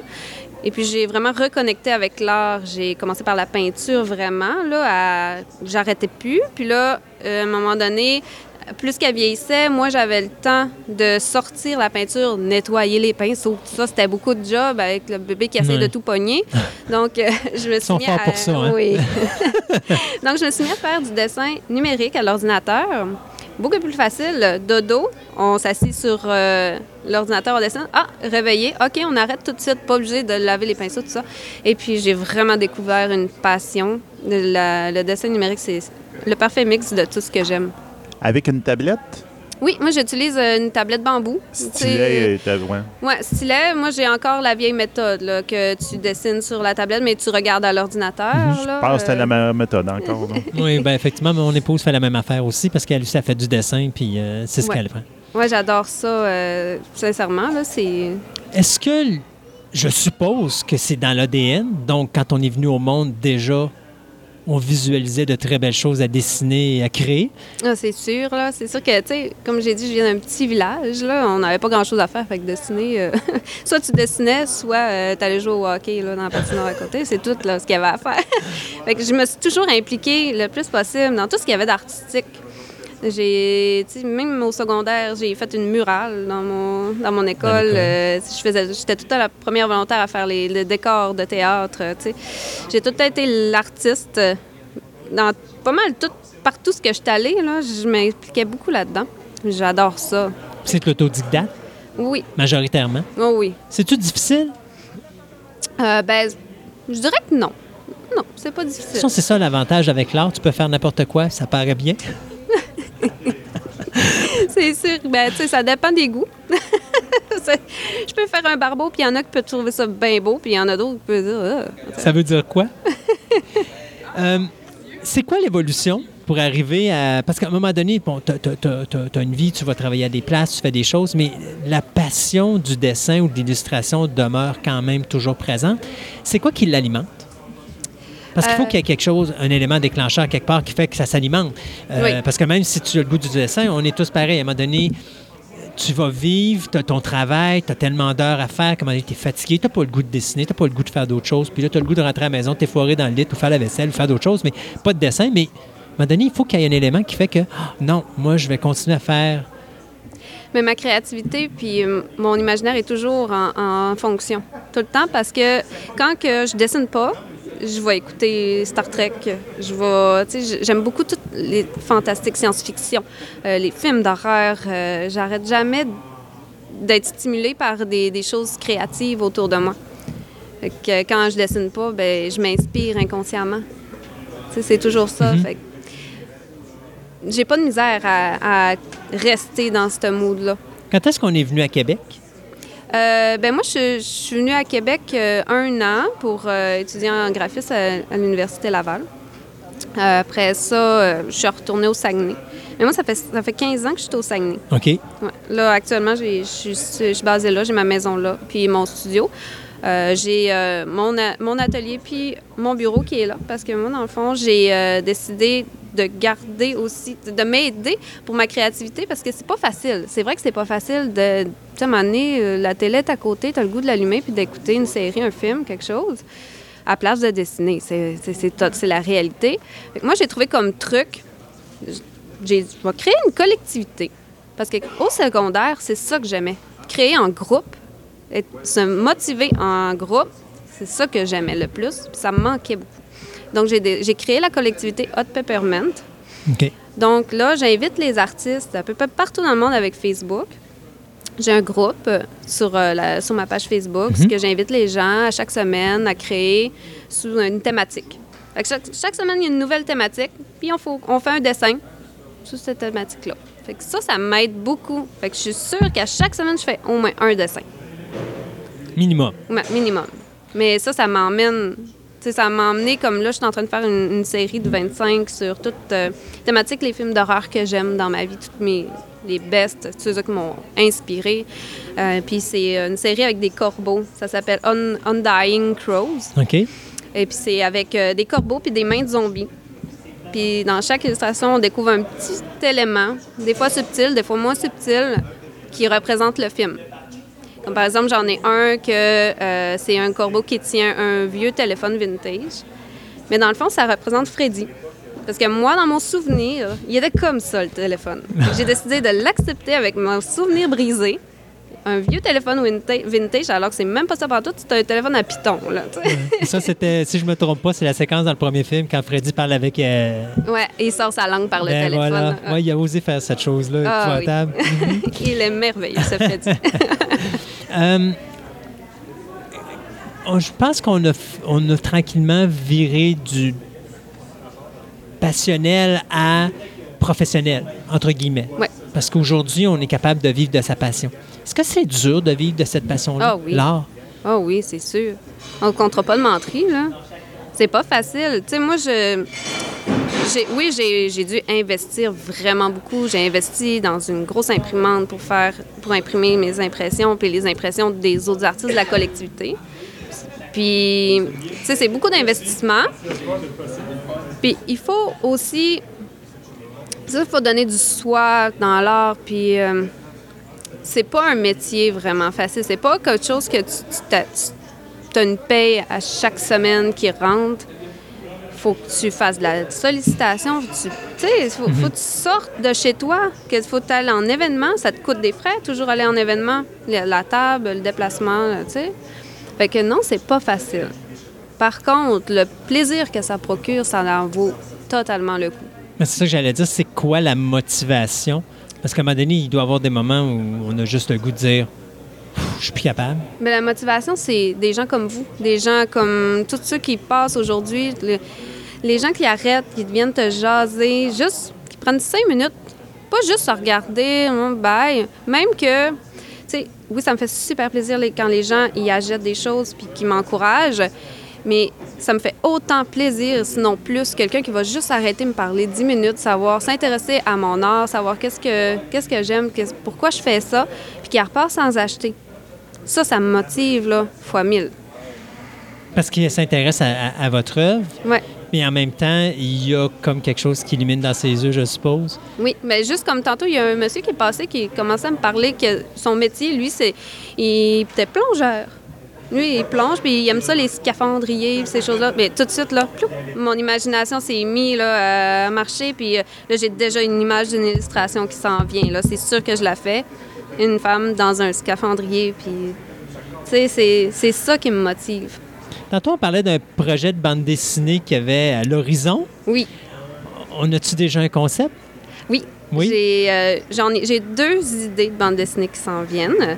J'ai, euh, j'ai créé un zombie au régime. c'est un Ah, zombie ça, qui est, le fun, il est ça. assis, il mange une, une salade parce que dans le fond, il a trop mangé de cerveau. Fait que là, il a besoin de faire un régime. Et puis, j'ai, je vais faire une petite illustration, une BD de ça qui. des zombies qui se promènent dans la vie de tous les jours, qui fait des choses comme tout le monde. Puis, je vais faire la même chose avec des, des poulpis. Parce que moi, Avec j'a- des quoi? Des poulpis. Des, euh, des pieuvres. Ah oui, OK. Donc, euh, tu sais, j'en ai une illustration qui est assise avec son petit café, puis elle lit sa petite BD d'octopus. Puis, euh, tu sais, c'est ça. Ça va être un petit peu parce qu'on on aime ça, puis éventuellement, peut-être qu'il va y avoir aussi une avec des squelettes. Ça, c'est- un peu. avec mon conjoint, on aime beaucoup ça, s'amuser en, en imaginant toutes sortes de choses. C'est un squelette qui va faire son épicerie, Oui. tu sais, puis qui parle, puis ah, j'ai donc bien faim. Tu sais, fait que c'est ça. C'est un peu notre humour, là, euh, que, tu sais, je vais transiger là-dedans. Y a-t-il des personnages qu'on aime plus dessiner que d'autres? Euh, je te Parce que je voyais, il avait- moi, j'écoutais, je- sur la table, j'ai vu de la femme de Roger Rabbit. Ouais. Euh, Il y, a- il y a une multitude de, de- de variations dans les personnages, mais y a-tu quelque chose qu'on aime le plus faire? C'est-tu des personnages humains? C'est-tu des animaux? C'est-tu des zombies? C'est-tu... Y a-tu quelque chose qui nous fait cliquer plus que d'autres? ben, ça dépend de, mettons, toi, mais tu sais, moi, j'aime beaucoup être variée. OK. J'aime pas m'arrêter à seulement qu'une seule chose. J'ai besoin, mon esprit a besoin de, de ne pas se limiter. Il y a tellement de belles choses dans le monde. sais. pourquoi moi je me limiterais à juste faire une seule chose tout le temps, la même affaire? J'ai décidé de. Regarde, il y, a, il y a beaucoup d'artistes qui font ça, je les respecte énormément parce que je serais pas capable de faire ça. Sincèrement, il faut que je change. Il faut que je fasse des choses tout Qui le temps permet de pousser au plus loin aussi, parce que veut, veut pas, Oui. si on fait tout le temps la même chose, à un moment donné, on tombe dans un créneau. Exactement. Mais si on, évo- si on fait plein de choses, ben, ça nous force à améliorer notre technique. Et... Exactement. C'est comme moi dans mes illustrations, tu peux trouver des choses super cute comme qui va dans la chambre d'un enfant, euh, tu sais, des, des petits chats, des petits, tu sais. Mais tu peux après ça tomber dans le fan art parce que moi je suis une geek, tu sais, j'aime autant les films d'horreur, les choses comme ça, puis les jeux vidéo, les jeux de table, tout ça. Et puis euh, tu peux trouver aussi des femmes super sexy, euh, pas mal tout le temps les seins nus, ben, parce que moi j'étais assez, j'aime beaucoup la nature. Je trouve que les, les êtres humains font partie de la nature, puis on on n'est pas fait pour être habillé. euh, Les courbes d'une femme, c'est super beau. C'est beau à dessiner. J'ai, mes cours de dessin au cégep, je trouvais ça vraiment intéressant, dessiner des femmes. Puis euh, je, trouve que c'est un, comme un hommage que je, veux, que je veux faire à la femme, sans être euh, ultra féministe et tout ça. Juste, euh, peut-être qu'un jour, je vais en faire des hommes, mais je suis pas rendue là. Je suis plus à l'aise avec le corps de la femme parce que je connais plus le corps de la femme aussi. C'est quoi la chose la plus difficile pour vous à dessiner? Oh, les mains! Oui? Les mains, c'est terrible. C'est un cauchemar?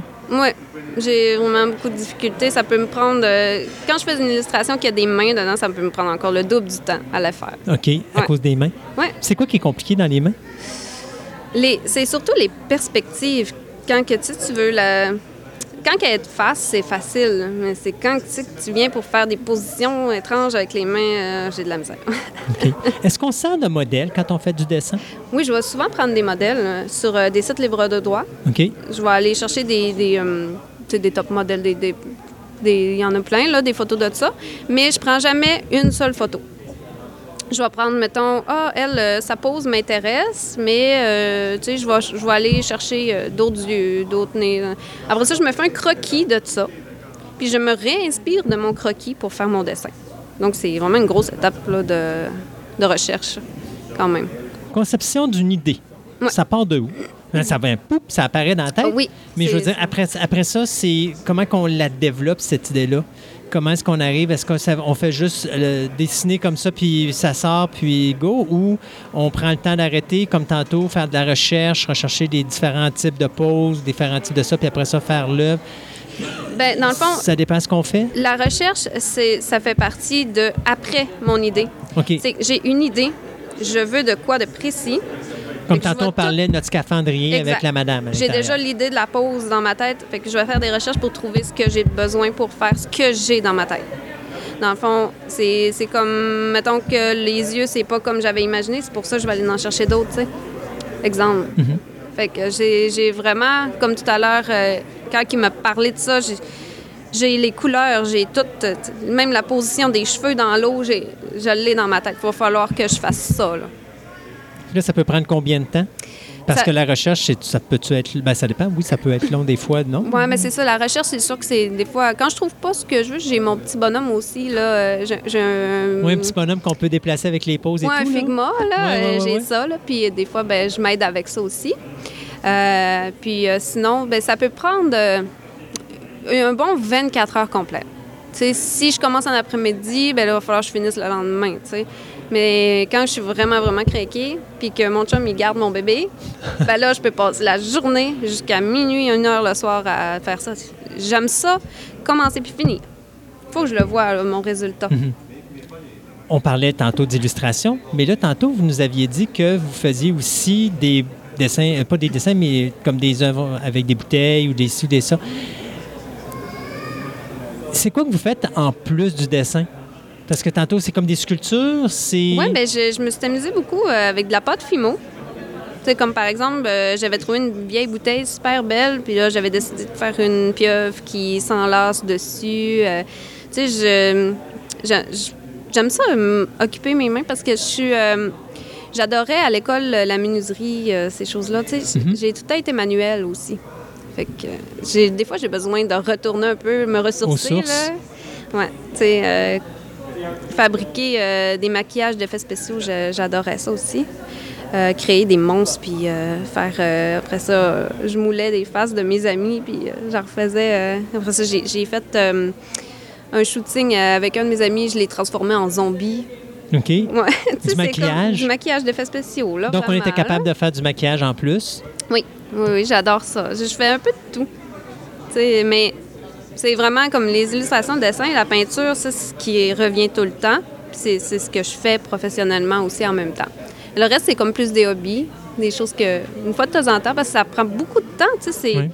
Ça avait pris euh, un bon euh, deux à trois heures juste faire euh, le maquillage de mon ami, juste le visage. Là. Fait que, tu sais, faut que, le, faut que ton sujet il soit patient, puis qu'il bouge pas, puis qu'il reste là pendant deux heures de temps. Là. C'est sûr, c'est sûr. Quelqu'un veut voir un petit peu ce que vous faites? On a dessus, on parlait tantôt que vous aviez euh, une page Facebook. Oui. Vous avez un site web? Oui. Donc, C'est euh, la page Facebook, c'est Sissi Lilou. Euh, puis le site web, c'est Lilou Art. OK. Ouais. Point .com? Point Ouais, lilouart.com. Euh, puis Sissi, c'est bien important, c'est S-I-S-S-Y. Oui. C'est ça. Puis c'est un trait d'union pour loup après? Oui, très union Lilou. Ah, Et Lilou. puis, c'est facile à trouver. là, ma- L'image de ma page Facebook, c'est euh, une main de zombie avec une corneille dessus. Ben, c'est ce qu'on parlait tantôt, vous étiez Ouais, dans ce concept-là. C'est le logo de ma compagnie euh, Black Zombie Studio. Oui, c'est ça, tantôt, on n'a pas parlé de ça. Vous aviez une compagnie. Ouais. Euh, votre compagnie, vous l'avez créée quand? Euh, ça, on l'a créé il y a trois ans. Euh, dans le fond, c'est euh, Hot Peppermint, ça, ça fait juste un an que c'est créé. Dans le fond, c'est un projet. Nous autres, on, aime, mon chum et moi, créer des projets. Puis, euh, comme par exemple, lui, il s'occupe plus, je l'aide là aussi avec les dessins. Il train de faire un jeu de table. OK. Fait qu'on, on s'amuse vraiment beaucoup avec ça. Fait que votre, co- votre compagnie, finalement, c'est vos, c'est l'association de vos projets que vous montez ensemble? Exactement. OK. Mais euh, est-ce que vous faites des choses euh, à contrat ou des choses comme ça ou c'est vraiment juste pour vous deux? Ah, c'est, on est ouvert. On- mais sauf que là, pour l'instant, avec le temps qu'on a, on fait ce qu'on, nos projets là, en cours. Parce que Hot Peppermint, ça me prend beaucoup de temps. Puis le jeu de table aussi, il prend vraiment énormément de temps. Beaucoup d'heures de, d'essais, de, de- On a joué, là. On a joué. Oui, ben t'as pas le choix. Si tu fais un jeu de société, euh, euh, Ouais. il faut que tu le testes, puis il faut que tu le testes pour deux joueurs. Puis s'il joue à quatre joueurs, ben des fois, quand tu le testes à quatre joueurs, à un moment donné, tu te rends compte, oh, il y a quelque chose qui marche pas à quatre. Ça marche à deux, ça marche à trois, mais à quatre, ça marche plus. Il Exactement. faut refaire toutes les règles, puis là, il faut que tu recommences tes tests à Mm. chaque fois. Ouais, non, c'est... C'est ça. Puis, tu sais, moi, avec euh, toutes euh, mes commandes, tu sais, mes commandes de mes clients, je fais des toiles pour mes clients. Ça me prend beaucoup de temps. Les événements, je me déplace euh, un peu partout au Mhm. Québec pour l'instant. Éventuellement, je vais aller un peu ailleurs dans le Canada aussi. Et puis, euh, c'est ça, ça prend beaucoup de temps, tout ça. Sissi, merci beaucoup. Merci. Et puis, euh, les gens, pour avoir vos adresses, ben, juste pour être sûr qu'ils ne se trompent pas, ils ont aller sur notre page Facebook. Je vais tout installer euh, Merci. sur, sur la page Facebook pour vous encourager parce que je trouve que vraiment ce que vous faites, c'est vraiment superbe. Et je salue cette passion incroyable que vous avez pour l'illustration et toutes les autres merveilleuses choses que vous faites. Alors, merci d'être venu nous voir. Mais merci beaucoup à vous. Puis peut-être à une prochaine fois, qui sait? Oh oui. Au revoir. Au revoir.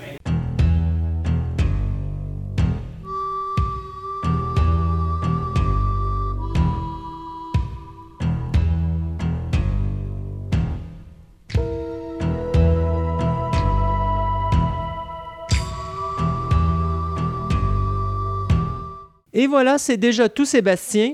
Oui. Moi qui avais dit on va faire une émission de 4 heures, j'ai réussi à tout rentrer dans 3 heures parce que j'ai moins bon. parlé que d'habitude.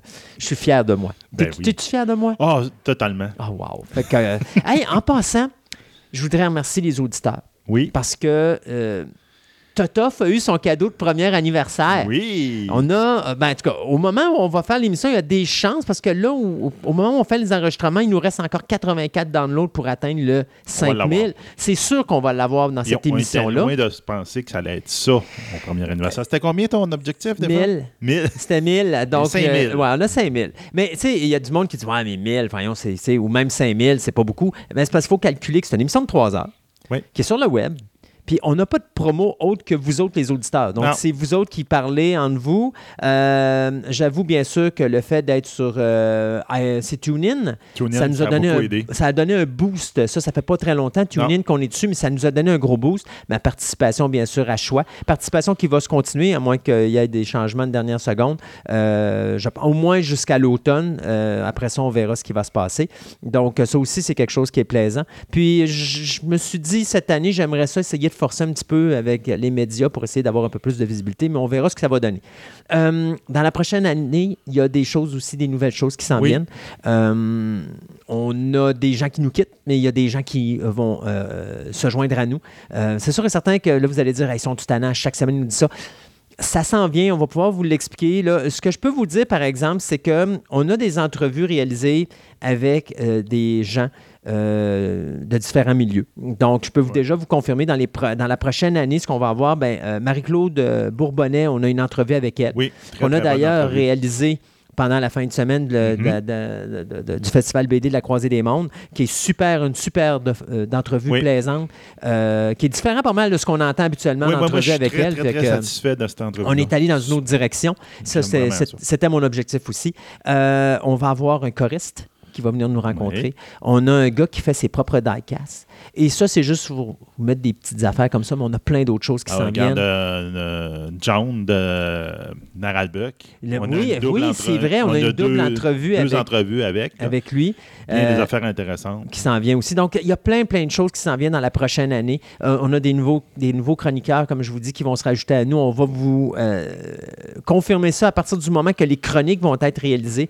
Euh, j'ai appris de mes erreurs. Des fois, j'annonçais des choses, puis à la dernière seconde, il y a eu des virements de, si- qui ont fait que ça n'a pas fonctionné. Fait que là, j'attends vraiment qu'on les aille en soit en canne canne, c'est ça. avant de dire qu'on va vous les annoncer. Mais euh, on travaille très fort. Donc, je vous dirais, il y a à peu près euh, deux, trois nouvelles chroniques qui vont jumeler à d'autres. Je travaille sur d'autres projets actuellement pour peut-être en rajouter deux ou trois autres. Donc, il y a plein de choses qui s'en viennent à Fantastica d'intéressant dans la prochaine année. Et rappelez-vous, vous êtes notre publicité. Donc, si vous pensez, vous connaissez des gens que ça peut intéresser, parlez-leur-en. Si des fois vous voulez faire des partages sur votre page Facebook pour annoncer notre émission radio, s'il vous plaît, gênez-vous pas, parce que plus il y a de fous qui nous écoutent, plus nous autres, on a du fun. Ben Puis en plus, ben, ça nous aide à trouver des partenaires plus facilement s'il y a plus d'auditoire. Tu sais, déjà, on a un auditoire d'à peu près 130, 140 personnes, c'est quand même beaucoup, Euh, mais j'aimerais ça en avoir plus. Je suis jamais satisfait, tu le sais. Ben non, non, mais c'est. Quand j'en aurais 1000, j'en voudrais 2000. Puis quand j'en aurais ça. 2000, j'en voudrais 5000. Puis tu sais ce que c'est. Bon. Mais euh, idéalement, c'est ça. On, est- on vous remercie énormément pour cette magnifique année qu'on vient de passer. Il y a eu des bons moments, il y a eu des mauvais moments, il y a eu des moments critiques, il y a eu des moments euh, wow. Euh, il y a eu des troubles techniques, euh, mais Ah on a trouvé des solutions. On apprend sur le tas. hein. Alors, euh, mais on est vraiment content et puis on est vraiment content que vous soyez avec nous. Alors, on vous dit à la, dans deux semaines pour Oui. l'émission 27 et le nouveau La départ de première cette de deuxième, deuxième. saison ouais, de, de Fantastica. Donc, bye bye tout le monde.